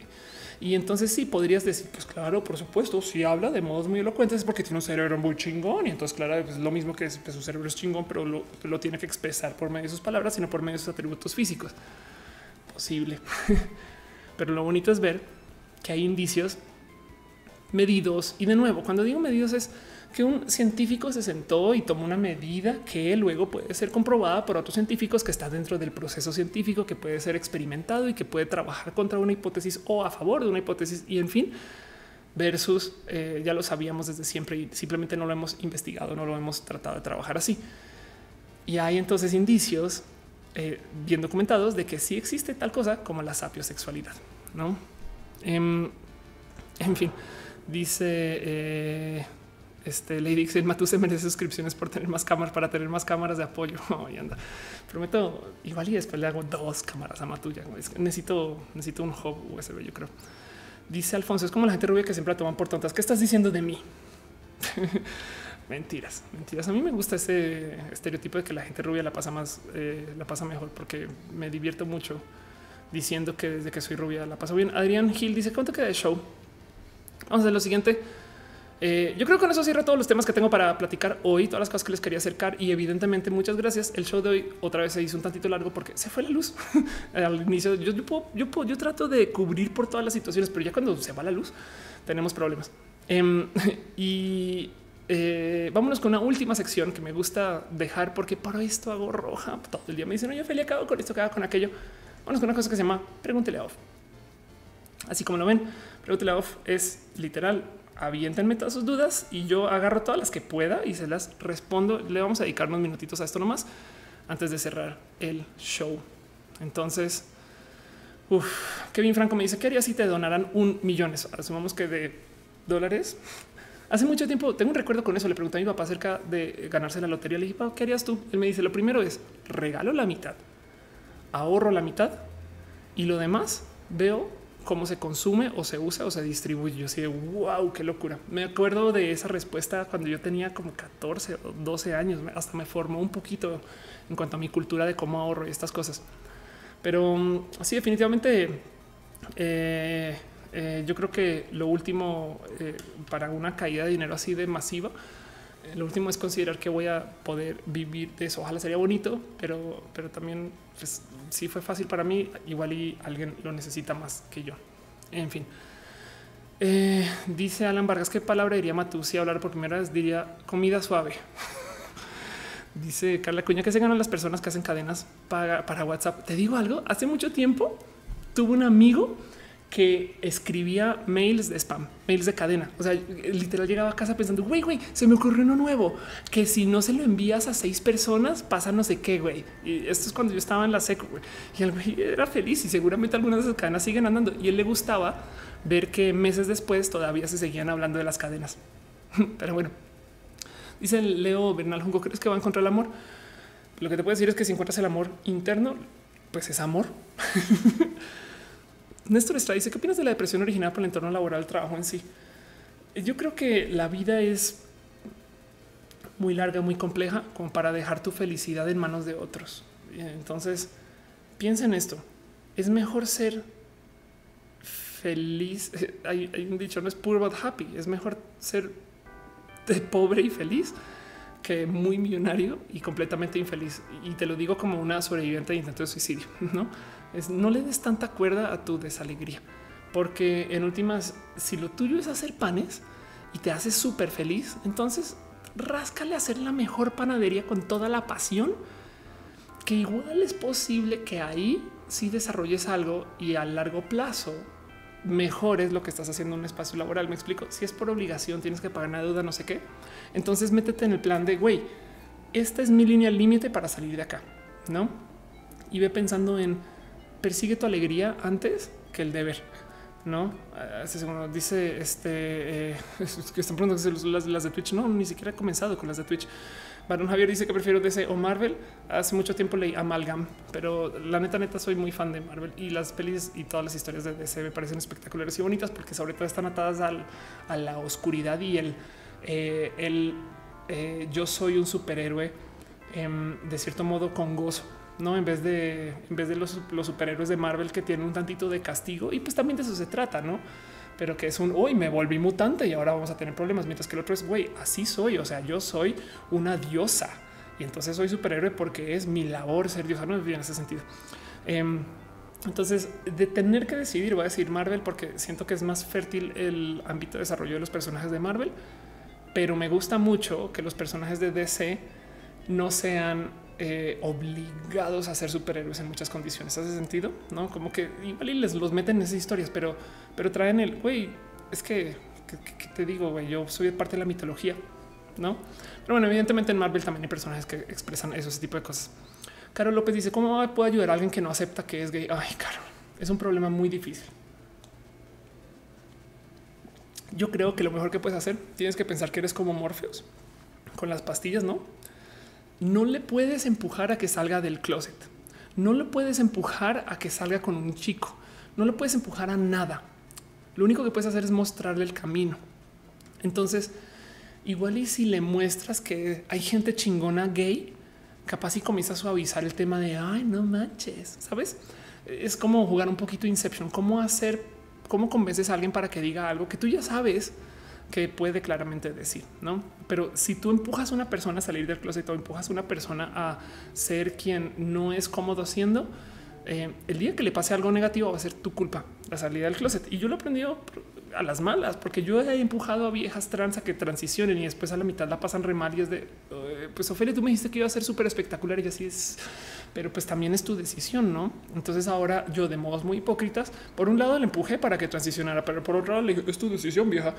Entonces ya aprendí que lo que hay que hacer con una situación así siempre es mostrarles el camino y, pues ahí también te cae a ti el 20. Los llevas al agua. Si no quieren beber del agua, ya es su pedo, no? Y tú también te liberas mentalmente de pues vaya, ya no puedo hacer más, no? En fin, eh, dice eh, Dari Caro, ¿conoces algún producto para que crezca rápido el cabello? Sí, de hecho, sí.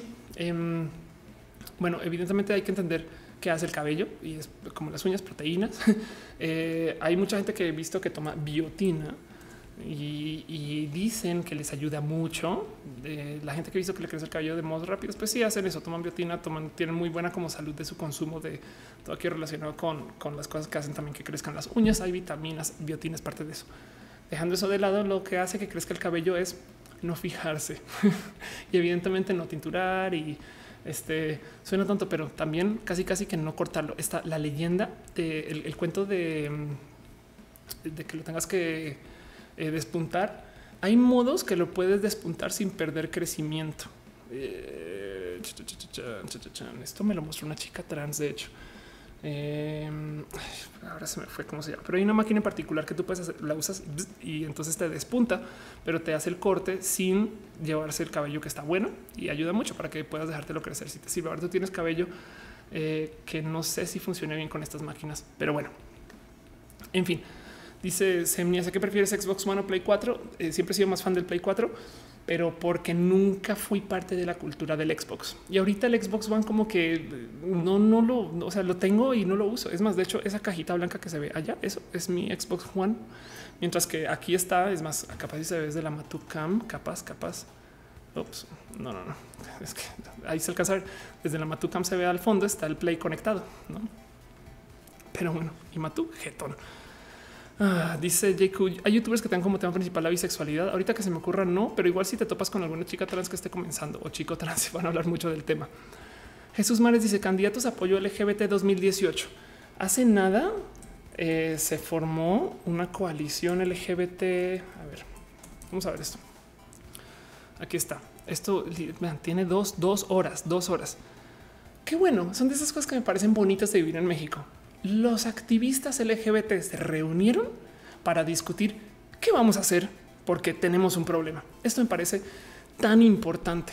Em, entonces hicieron algo que literal se llamó la coalición LGBTI, eh, donde dicen acordamos una agenda LGBT frente a las elecciones 2018. Fin de semana en la Comisión de Derechos Humanos Capitalina se realizó el primer encuentro de la coalición mexicana LGBT.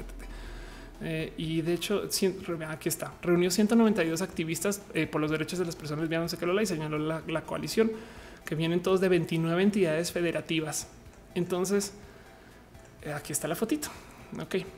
Entonces, si bien no les puedo decir ahorita que hay un candidato en particular que nos va a super impulsar y nuestro gallo y estas cosas, ténganle ojo al tema de la coalición que va a ver que tienen cuenta de Twitter y me dan follow y yo espero que les dé follow de vuelta. Sí, ok, qué chistoso.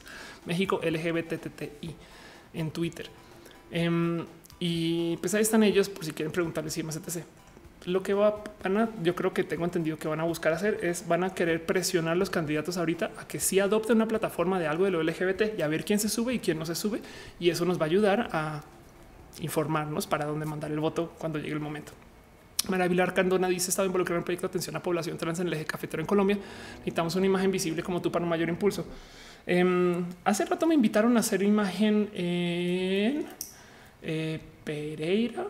ya no me acuerdo de lo trans. Cuenta conmigo, escribe un mail y yo te puedo ayudar a impulsar los mensajes que tengas. ¿Sabes quién te puede ayudar mucho? No es trans, pero, pero yo creo que le puede interesar mucho el tema. Eh, y he hablado de ella, Vero, la tatuadora, Eri de Es una chica bien pinche cool que vive en, eh, bueno, ella es ella es de Manizales, del eje cafetero colombiano. Y yo creo que si tú le dices, ayúdame a impulsar el mensaje de la gente LGBT en el eje cafetero, sería la primera en ayudar y en apoyar. Entonces, eh, échale ojito y ojalá te ayude y te sirva. Pero escríbeme si quieres por Twitter después para hablar de eso y te puedo ayudar. Dice Alex García, transicionar es, costoso. Depende de tu definición de qué es transicionar. Dice eh, Jesús Mares Identidad y foto igual de línea al ser trans. ¿Cómo? Eh, ¿En qué quedó eso? Eh, no salió de línea, no disculparse, pero sí decir, ok, vamos a tener consideraciones para gente trans, igual que en las elecciones pasadas. Entonces le bajaron de huevos al tema, básicamente. Eh, musiquilla. Ok. Dice eh, Saúl Ibarra Quintero, ¿qué piensas de, la psicología como carrera? yo creo, me parece espectacular el rubro de psicología. No entiendo. Es más, no saben que sí entiendo, entiendo perfectamente bien. Y lo hablamos hoy a lo largo de todo el show. ¿Cómo es posible que la gente sienta que tengo que estar enfermo para ver un psicólogo? Porque de cierto modo, de nuevo, no se considera ni como una divergencia, ni como algo alterno, ni como un apoyo, ni como un plus. No, es la gente se siente, le tumba la autoestima ver un psicólogo. Entonces yo creo que a medida que la gente comienza a aprender a vivir como la mente un tantito más abierta y sobre todo con esta vida tan compleja y con cómo estamos atados a la tecnología y demás, le veo un futuro inmenso al rubro de la psicología porque hay mucho por ver. Entonces me parecería espectacular que existan psicólogos modernos que de cierto modo quieran impulsar nuevamente el rubro de la ciencia del cerebro y sobre todo del comportar, por ejemplo, en un mundo donde el género es completamente maleable, ¿no? Porque la psicología está súper atada a unas cosas que cada vez se vuelven más eh, irrelevantes, ¿no? es que está el sinónimo de, está el síndrome de Edipo y entonces el, tiene síndrome de Electra y es porque el niño quiere castrar a la... Güey, tú no pasas por síndrome de Edipo si tú creces como vieja con pene, me explico ese tipo de cosas. Em, pero bueno, eh, dice eh, Martín Ruiz, ¿por qué las citas psicológicas son carísimas? Pues sí, eso sí es un tema. Dice Diversity Gamer, ya llegué justo un momento LGBT. Pues bueno, más bien estamos en el momento de preguntas para OFE. Dice Salazar Guadalupe, te invito a checar el hashtag iniciativa. Eh, iniciativa Bocho Amarillo en Facebook. Es una propuesta mía en pro del amor. Prometo que lo hago. Y, qué bonito que se hagan cosas en pro del amor. Relkai Shikane dice alguna porque los youtubers no me deja ver rola en la laptop. ¿Cómo? La del celular se corta mucho por esto en Twitch. No, eh, no sé. Este, la neta, neta, neta, no sé. Dice Jack Ledger vieja con pena, pues soy yo, güey. me están preguntándose qué, qué, qué. Jennifer dice cuál fue la operación estética que más te dolió. Eh, me operé la voz y me adelgacé la voz y no me dolió per se de ay, este dolor, porque igual te duermen, te despiertas y ya te recuperas. Más bien estuve mucho tiempo de estar callada. Tuve 30 días de silencio y eso te hace pensar muchas cosas en la vida. De hecho, mucha como de mí, como yo creo que decirlo así como paz mental, la aprendí en ese momento de silencio obligado. Dice mi dragón trío, ¿cómo hacer un gym especializado en personas trans y su salud? Bueno, te digo algo, yo soy... Eh, eh, yo he estado en varios esfuerzos relacionados con el tema de gym y en últimas hace tanta falta gente que se enfoque en el rubro de la ciencia queer, no solo el gym especializado en personas trans y su salud, gente gender queer. Sabes que me preguntan mucho, por ejemplo, no quiero transicionar, o sea, no quiero ser vieja, pero tampoco me quiero masculinizar. ¿Qué hago? No bloqueo hormonas o, tomo estrógenos o no. Eh, ¿Qué ejercicio? Esa es una muy divertida hablando de ejercicio. Un día alguien me dijo, quiero saber qué ejercicios hacer para desarrollar nalga y figura. Pero quiero también mantener una posición de vivir como chico. Entonces quiere tener figura femenina, pero no se está armonizando. ¿no? Y entonces esas consideraciones son muy bonitas. Me parecen que son parte de nuestro diseño y desarrollo de nuestro cuerpo. En fin, dice Junior, en la miniatura del nuevo video de tatuajes de Santiferri parece el símbolo del Wi-Fi. El mío, ay, ¿qué? Seguro, acuérdate que mi simbolito de Wi-Fi es también tomado. Lo diseñó un amigo, Iván Ceja, que hace como cinco años le pongo. Pero, pero qué chingo. Ahorita, ahorita checo lo de Santiferri. En fin, Dice, dice Alfonso, ¿cómo le hacías en el modo ah, cuando no podía hablar? Modo Ariel. Ok, no hablar por 30 días. En el mundo de hoy no hay que ser Ariel, tiene celulares. Entonces, cuando estaba en Corea, que de paso es donde me operé, en Seúl, era súper bonito porque tenía una app que yo le escribía y hablaba en coreano. Y luego la gente me hablaba a mí y tenía reconocimiento de voz eh, más o menos medio crudón, pero funcionaba y me decía en inglés las cosas. Era un traductor universal. Aún si pudiera hablar, yo creo que hubiera usado la app Entonces todo el día estaba escribiendo cosas en el celular y encontré una app súper bonita. Esto, esto ya fue la vagabondería máxima, pero bueno, también no podía hablar, que me permitía escribir. Y es una app de chat que usa la cámara. Entonces tú ves en el chat lo que hay al otro lado del teléfono. Entonces puedes caminar así con el teléfono enfrente y seguir, escribiendo. Aún así, eh, sí hay que tener mucha paciencia porque ah, el, yo, el hablar es sumamente veloz, ¿no? Oye, ven, eh, podemos pedir una naranjada mineral sin jarabe, no sé qué, sabes, al mesero mientras escribir, me puedes traer una naranjada mineral sin jarabe, entre, no, y después mostrarse al mesero toma más tiempo. Así que igual pasabas por una cantidad de situaciones, pasaba, pasaba por una cantidad de situaciones donde hablaba con la gente y luego me tenía que aguantar su cátedra mientras estaba respondiendo. No estoy de acuerdo. no dice Adri Kerson que lo salude. Hola. Dice Francisco Batista 30 días en tu silencio. Sí, fue bonito, fue bonito. Le tengo un cariño desde lo sentimental hoy. No lo sufrí, la pasé muy bien y, aprendí. Es, como ah, meditación obligatoria. Jesús Mares dice: Te va a hacer un cafete que si soy mujer. Ah, sí, no. De hecho, eh, acá tengo la pleca oficial. Si soy mujer, soy mujer trans para los que preguntan. Em, no es más. Dice: Imagine, párate de cabeza. No dice Asad Foz. Acá decirle a mi familia que quiero hacer mi transición a niña. La mayoría me apoya, pero aún falta decirle a mi padre que pueda hacer aún me causa algo de conflicto, mostrarme como mujer. Comienza por ahí, comienza por darte gusto en aceptar y vivir tu feminidad, etc. Y luego, eh, a medida que vas construyendo tu propia fortaleza, ya mostrarlo es un es que así soy. Me explico. Es como un pues, qué voy a hacer, güey. Ya, ya me metí el pedo y, y trabaja en, en busca en encontrar ese momento bonito al espejo de me veo bien y me gusto eh, puedo decir mi nombre femenino y me gustan las cosas, sabes? Como que piensa en ti primero y la familia luego ahí verás dónde los vas encajando. Y para comunicarles igual, si te sirve de algo, trata de dejar pistillas por aquí por allá, o si no, o si no, en el peor de los casos, consigue que alguien le vaya comunicando. O sea, tú dile, ya el momento que tú le digas, pero que tenga un aliado o una aliada que luego le diga así por atrás, por así decirlo, o sea, le, le diga tras bambalinas, oye, si eso que está haciendo está chido, ¿hace sentido? En fin, em, dice Jack Ledger que si son orejas de verdad. son mis orejas. Dice Víctor Víctor, ¿en alguna vez has soñado con subtítulos? Em, no, pero sí he soñado en lenguaje incomprensible. En yo hablo y, no entiendo lo que, lo que se está hablando y luego me hablan y no entiendo lo que está hablando, pero hay comunicación. Eso, eso sí lo recuerdo. Dice eh, Marco Montoya, ¿no consideras aprender un poco algún lenguaje de señas antes, durante después de tu operación? No, soy una idiota. Eh, ya, eh, y, lo peor es que después de la operación, claro que estaba así de viendo las señas, no, ah, sí, a ver, no, pues este, estas cosas, pero, pero ya era muy tarde. No, ya decía, pero momento que aprenda ya va a poder volver a hablar. Sonen Lorenson Jensen dice hace unos meses está aprendiendo sobre otras corrientes de pensamiento tipo registros eh, akáshicos. Ay, perdí eh, lo que está diciendo. Eh, registros akáshicos, espiritualidad. La pregunta es, ¿tú en qué crees? ¿De qué te agarras cuando dejas de creer? No, en últimas, eh, trato de vivir mi vida em, dentro del asombro de la naturalidad de nuestra forma de ser. Entiéndase, prefiero no. y esto es un, esto es un, como es es un poco discursivo, pero es, algo muy como de, del ateísmo. Em, me asombra la naturalidad y la naturaleza como es, no? Como que para mí es lo suficientemente impresionante nuestra vida natural como para luego añadirle cosas encima que son de cierto modo complejas de, procesar desde varios puntos de vista, desde puntos de vista externos. ¿no? Es como me cuesta mucho el tema de mitologías como superiores a la naturaleza. Entonces, en eso yo siento que existo porque existo.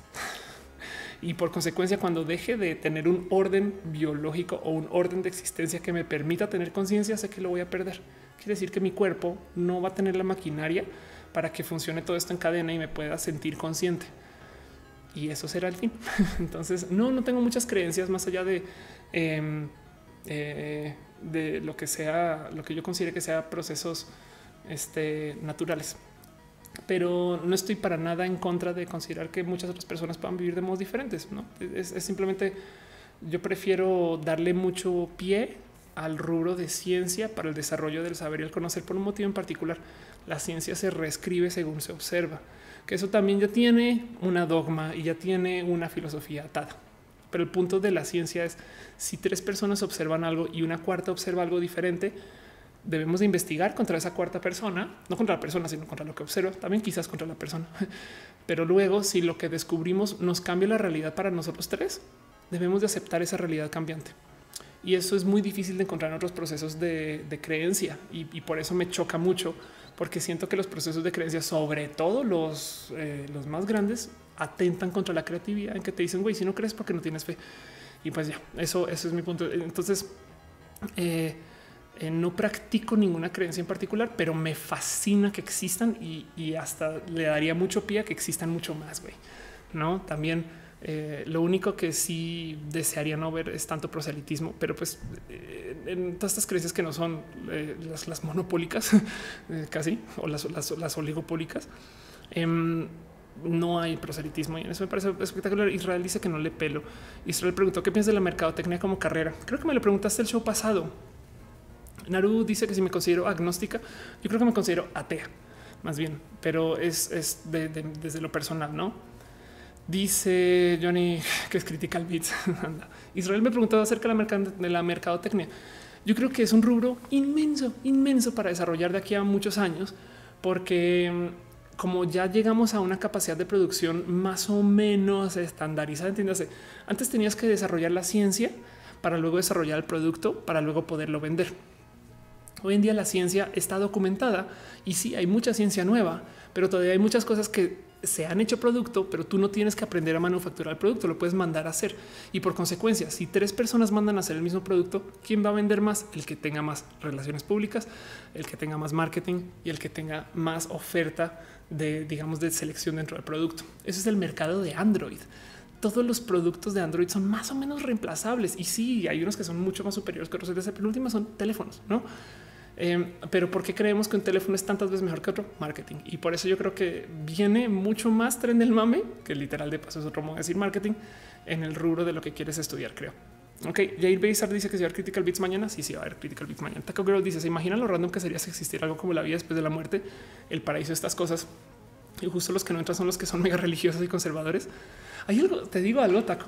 Em, perdón si, si alguien que está viendo es este, muy religioso, muy conservador o si tiene estas creencias, no, no me quiero burlar, pero me divierte mucho cómo se supone, y, es, mi, pobre entender de la religión, además ¿eh? de, esta religión en particular. Eh, digamos que las religiones abramánicas, se supone que, eh, por ejemplo, la gente que los testigos de Jehová, se supone que cuentan que hay un límite de espacios en el cielo. No hay tantos lugares en el cielo para la gente. Entonces tú creerías que si es limitado, pues lo último que harías es ir puerta a puerta a decirle a la gente, oigan, quieren ir al cielo, güey. quieren ser parte de mi religión donde tenemos un espacio que se nos va a llenar. O del otro lado, em, la gente que está en las religiones abramánicas yo creo que le tiene tanto cariño. Esto siempre ha parecido irracional y lógico, pero pues bueno, todo es irracional. O sea, estamos hablando de nuevo de eh, eh, ¿cómo, es el comentario, no? Eh, la homosexualidad es antinatural, no? Entonces ahora hablemos acerca de Jesús, nuestro Salvador, que nació de una virgen, camina sobre el agua y luego muere, resucita y se va al espacio sin tecnología por culpa de algo que sucedió porque una costilla le habló una serpiente y entonces se comió una manzana mágica. Y Jesús nos está salvando de eso. Em, pero, pero bueno, lo que volví es eh, en las religiones abramánicas se, se, como que idealiza la posvida, no es de güey, es tantas veces más espectacular. Entonces, hasta me asombra que no haya más como extremistas pensando en güey, pues yo me voy al cielo, no? Em, porque ahí es donde está lo chingón, no? Lo de acá es horrible, pero en el cielo todo está cool y, y siempre me pareció eso como irracional de ver pero bueno, es, burlas baratas acerca de la religión, ¿no? En últimas, igual y igual y eh, eh, a ver, desde el, desde el proceso de la filosofía, desde, desde el pensar, el mero hecho de que tengamos una palabra y un concepto de una existencia de Dios ya lo hace real, no en nuestras cabezas y en nuestra realidad. Entonces, de cierto modo, al discutir la no existencia de Dios, creamos Dios.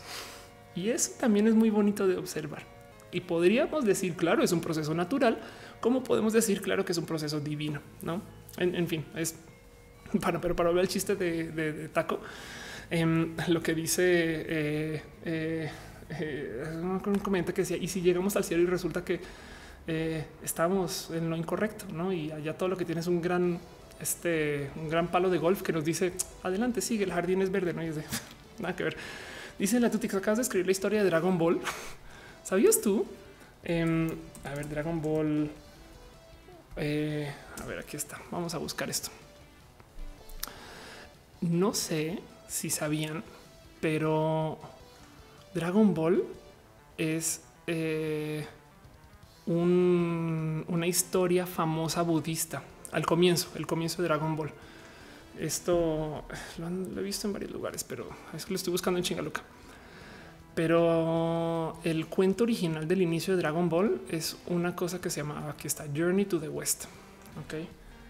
A ver, Journey to the West, Dragon Ball. Ya lo busco en español para ver, para ver bien a qué traduce. Em, pero Journey to the West, este es un libro que se trata acerca de unos viajeros. A ver, buscamos esto en español. Bueno, Journey to the West solito. Igual que está en Wikipedia solito y le pedimos a Wiki que me traduzca esto al español. Aquí está. Viaje al oeste, peregrinación al oeste. Ok, ahí les va. Es una de las cuatro obras clásicas grandiosas de la literatura china. El sueño del pabellón rojo, viaje al oeste, la orilla del lago. Posiblemente la obra más conocida entre los adolescentes chinos, publicada de forma anónima en 1590. Ok. Entonces, Viaje al Oeste es una obra china acerca del monje Xuanzang. Espero pronunciar eso bien, donde el protagonista hace amistad con tres inmortales, un mono llamado Sun Wukong, un duendecillo de agua llamado Sha Cheng, un cerdo llamado Shou Wuneng, y todos viajan a la India para recuperar los sutras sagrados y juntos se enfrentan y luchan dificultades en el largo camino. Y la historia, la historia del libro es todo lo que se cuenta al inicio de Dragon Ball. Y, y nos resuena porque las lecciones que nos quieren enseñar son budistas. Pero bueno, en fin, ahí les dejo para que busquen y, y entren claro. Gracias, Nifel dice, se llama Viaje al Oeste, exacto, sí, perdón, perdón. En fin, dice ciencia, dice Barón Javier, la religión cristiana es una bonita historia de ciencia ficción. Puede serlo, puede serlo.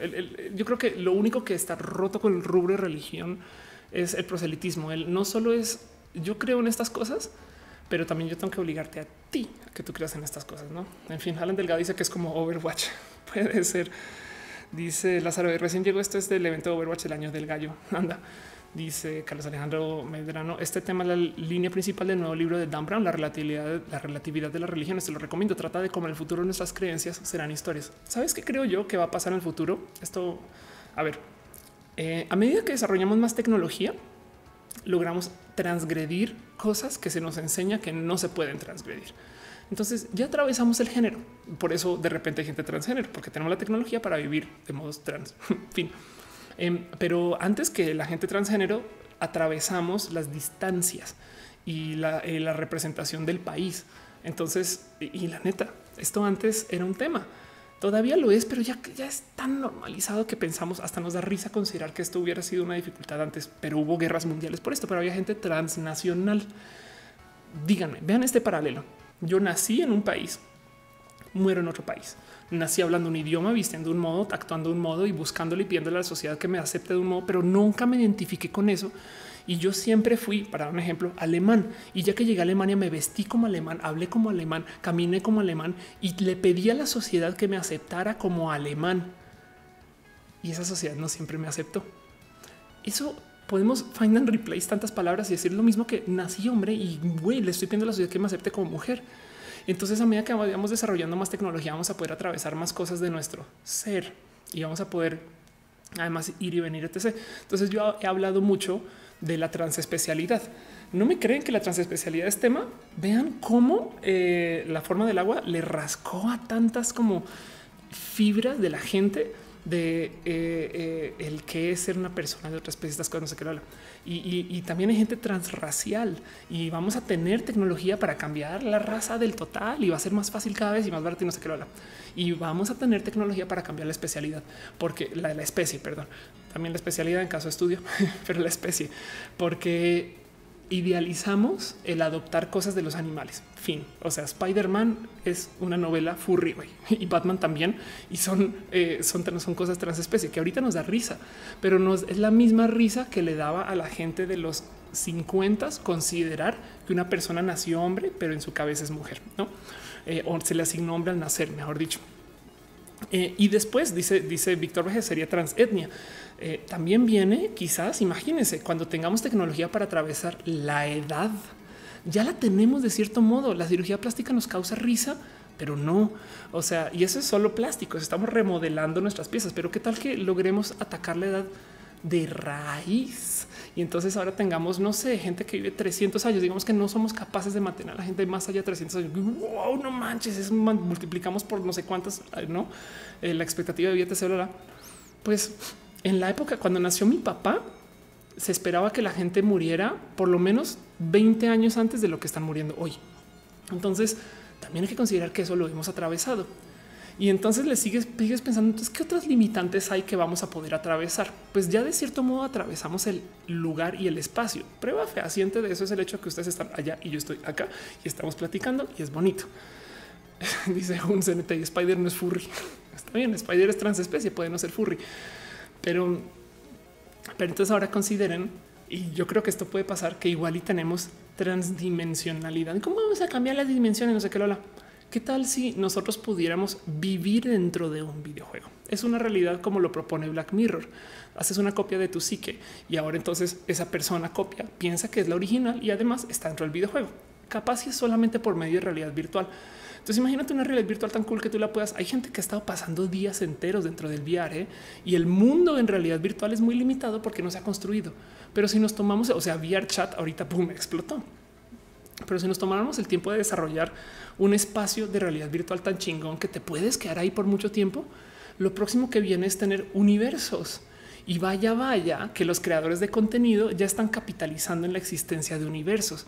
Entonces, en un futuro, menos de 20 años, vamos a tener que decir, oye, ¿quieres vivir en el universo de Star Wars o vivir en el universo de Marvel? Y entonces consideren ustedes que si están pasando tanto tiempo dentro del universo de Star Wars en una tele dentro del universo de Star Wars, podrías consumir las pelis de Marvel. No es, es eh, capaz y por medio de nuestros mismos procesos de creación de contenido virtual tengamos modos de vivir de modos multidimensionales. Yo creo que eso eh, puede ser algo ultra futurista y súper ridículo ahorita decirlo, pero aún así no está tan lejano de considerar, no? Porque eh, para volver a los ejemplos de las cosas que me gustan en Star Trek, es como considerar que alguien vive siempre en el holodeck. Holodeck es un espacio de creación de realidades donde sí hay casos dentro de las historias de Star Trek de gente que se vuelve adicta a no a, estar en el espacio creado. Y sí, como dice Mónica Los Oyes, es Junípero, tal cual, tal cual, exacto. Alan Delgado dice: Yo me sentí trans gracias a VR chat. Fue súper wow. Anda, qué chingón, qué chingón. Gregorio Hernández dice: ¿Cómo crees que sería la pornografía queer? yo creo que hace tanta falta. El rubro de lo LGBT le hace falta exposición dentro de la pornografía, pero es que la gente que consume porno, es que mientras sigamos castigando que, que la gente se masturbe de entrada, ya tenemos problemas, güey. No es, como, bueno, en fin. Dice Adrián Gil siendo morrita anime. Es que si puedes, ¿por qué no? No. Alfonso, Alfonso dice: ¿Para cuándo stream de Overwatch? Em, prometo que pasando mi show el 2 o antes comienzo a volver, vuelvo a hacer juegos casuales y esas cosas. Dice dale caro Minecraft DLC en VR. Ándale, tal cual. Eh, hoy, hoy fui muy grosera en el show. Hablé del porno varias veces. Deberías dedicarle un show solo al porno. Y ya se, me vuelvo como la viejita que habla de los dildos al aire y estas cosas. Israel González dice: ¿Crees en las conspiraciones? Mi regla de cajón con las conspiraciones es que es más fácil atribuirle cosas a la estupidez natural que a la inteligencia artificial. Es más fácil pensar que las cosas se dieron porque la gente no lo planeó que pensar que muchas personas conspiraron y que organizaron porque es tan difícil conspirar. Es más, cuando no es como una conspiración, sino cuando es una real planeación en público con gente, igual es un desmadre hacer que las cosas salgan. Pero bueno, dejando eso de lado, hay conspiraciones que se han comprobado, no? Pero bueno, en fin, dice Joff Inodina, habrá gente que quiere hacer plantas. Sí, exacto. Sí, la neta, sí.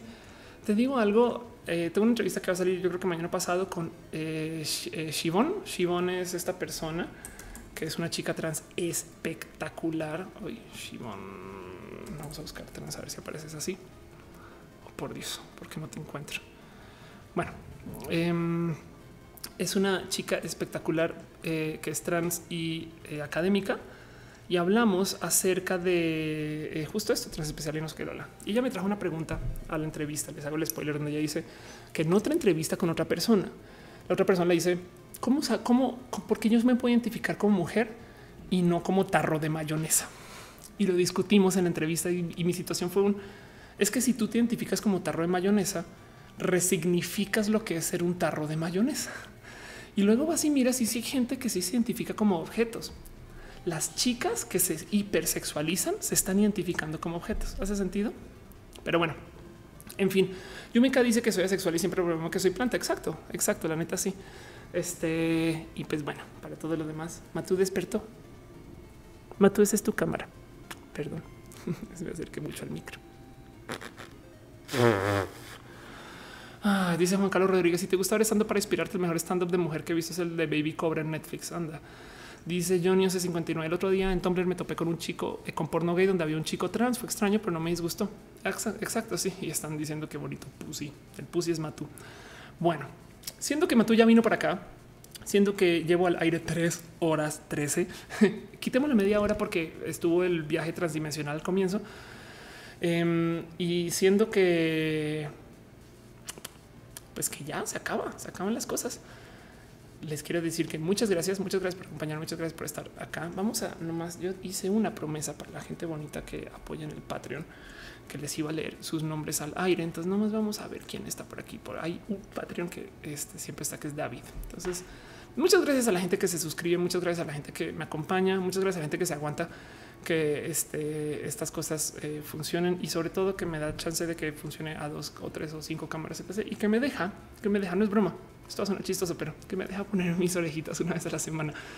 Porque si yo hablo mucho de la transespecialidad, no, hablo mucho de ser transespecie, pero porque güey, si yo pudiera tenerlas cuando yo me las pongo, no es broma, el proceso de alegría de tener orejas largas me recuerda al proceso del transvestismo, ¿no? Y eso es algo que están esas historias de gente que se transanimaliza demasiado em, y, como que como que me da hasta como nerviosito pensar y, si las pudiera tener. Me ha, me ha costado un chingo encontrar un doctor que me las quiera poner, porque están lejos de la ciencia que, tienen desarrollada de los procedimientos y no sé qué, la verdad que, no sé bien qué hacer, pero, pero me encanta poner mis orejas y es parte de no es, le tengo mucho cariño a, a mi. Es que es como veanlo de este modo para una persona como yo lo estoy viviendo es como ver eh, el stream de alguien que se transviste para hacer el stream, ¿no? Es como un modo de drag o algo así, no sé, en fin.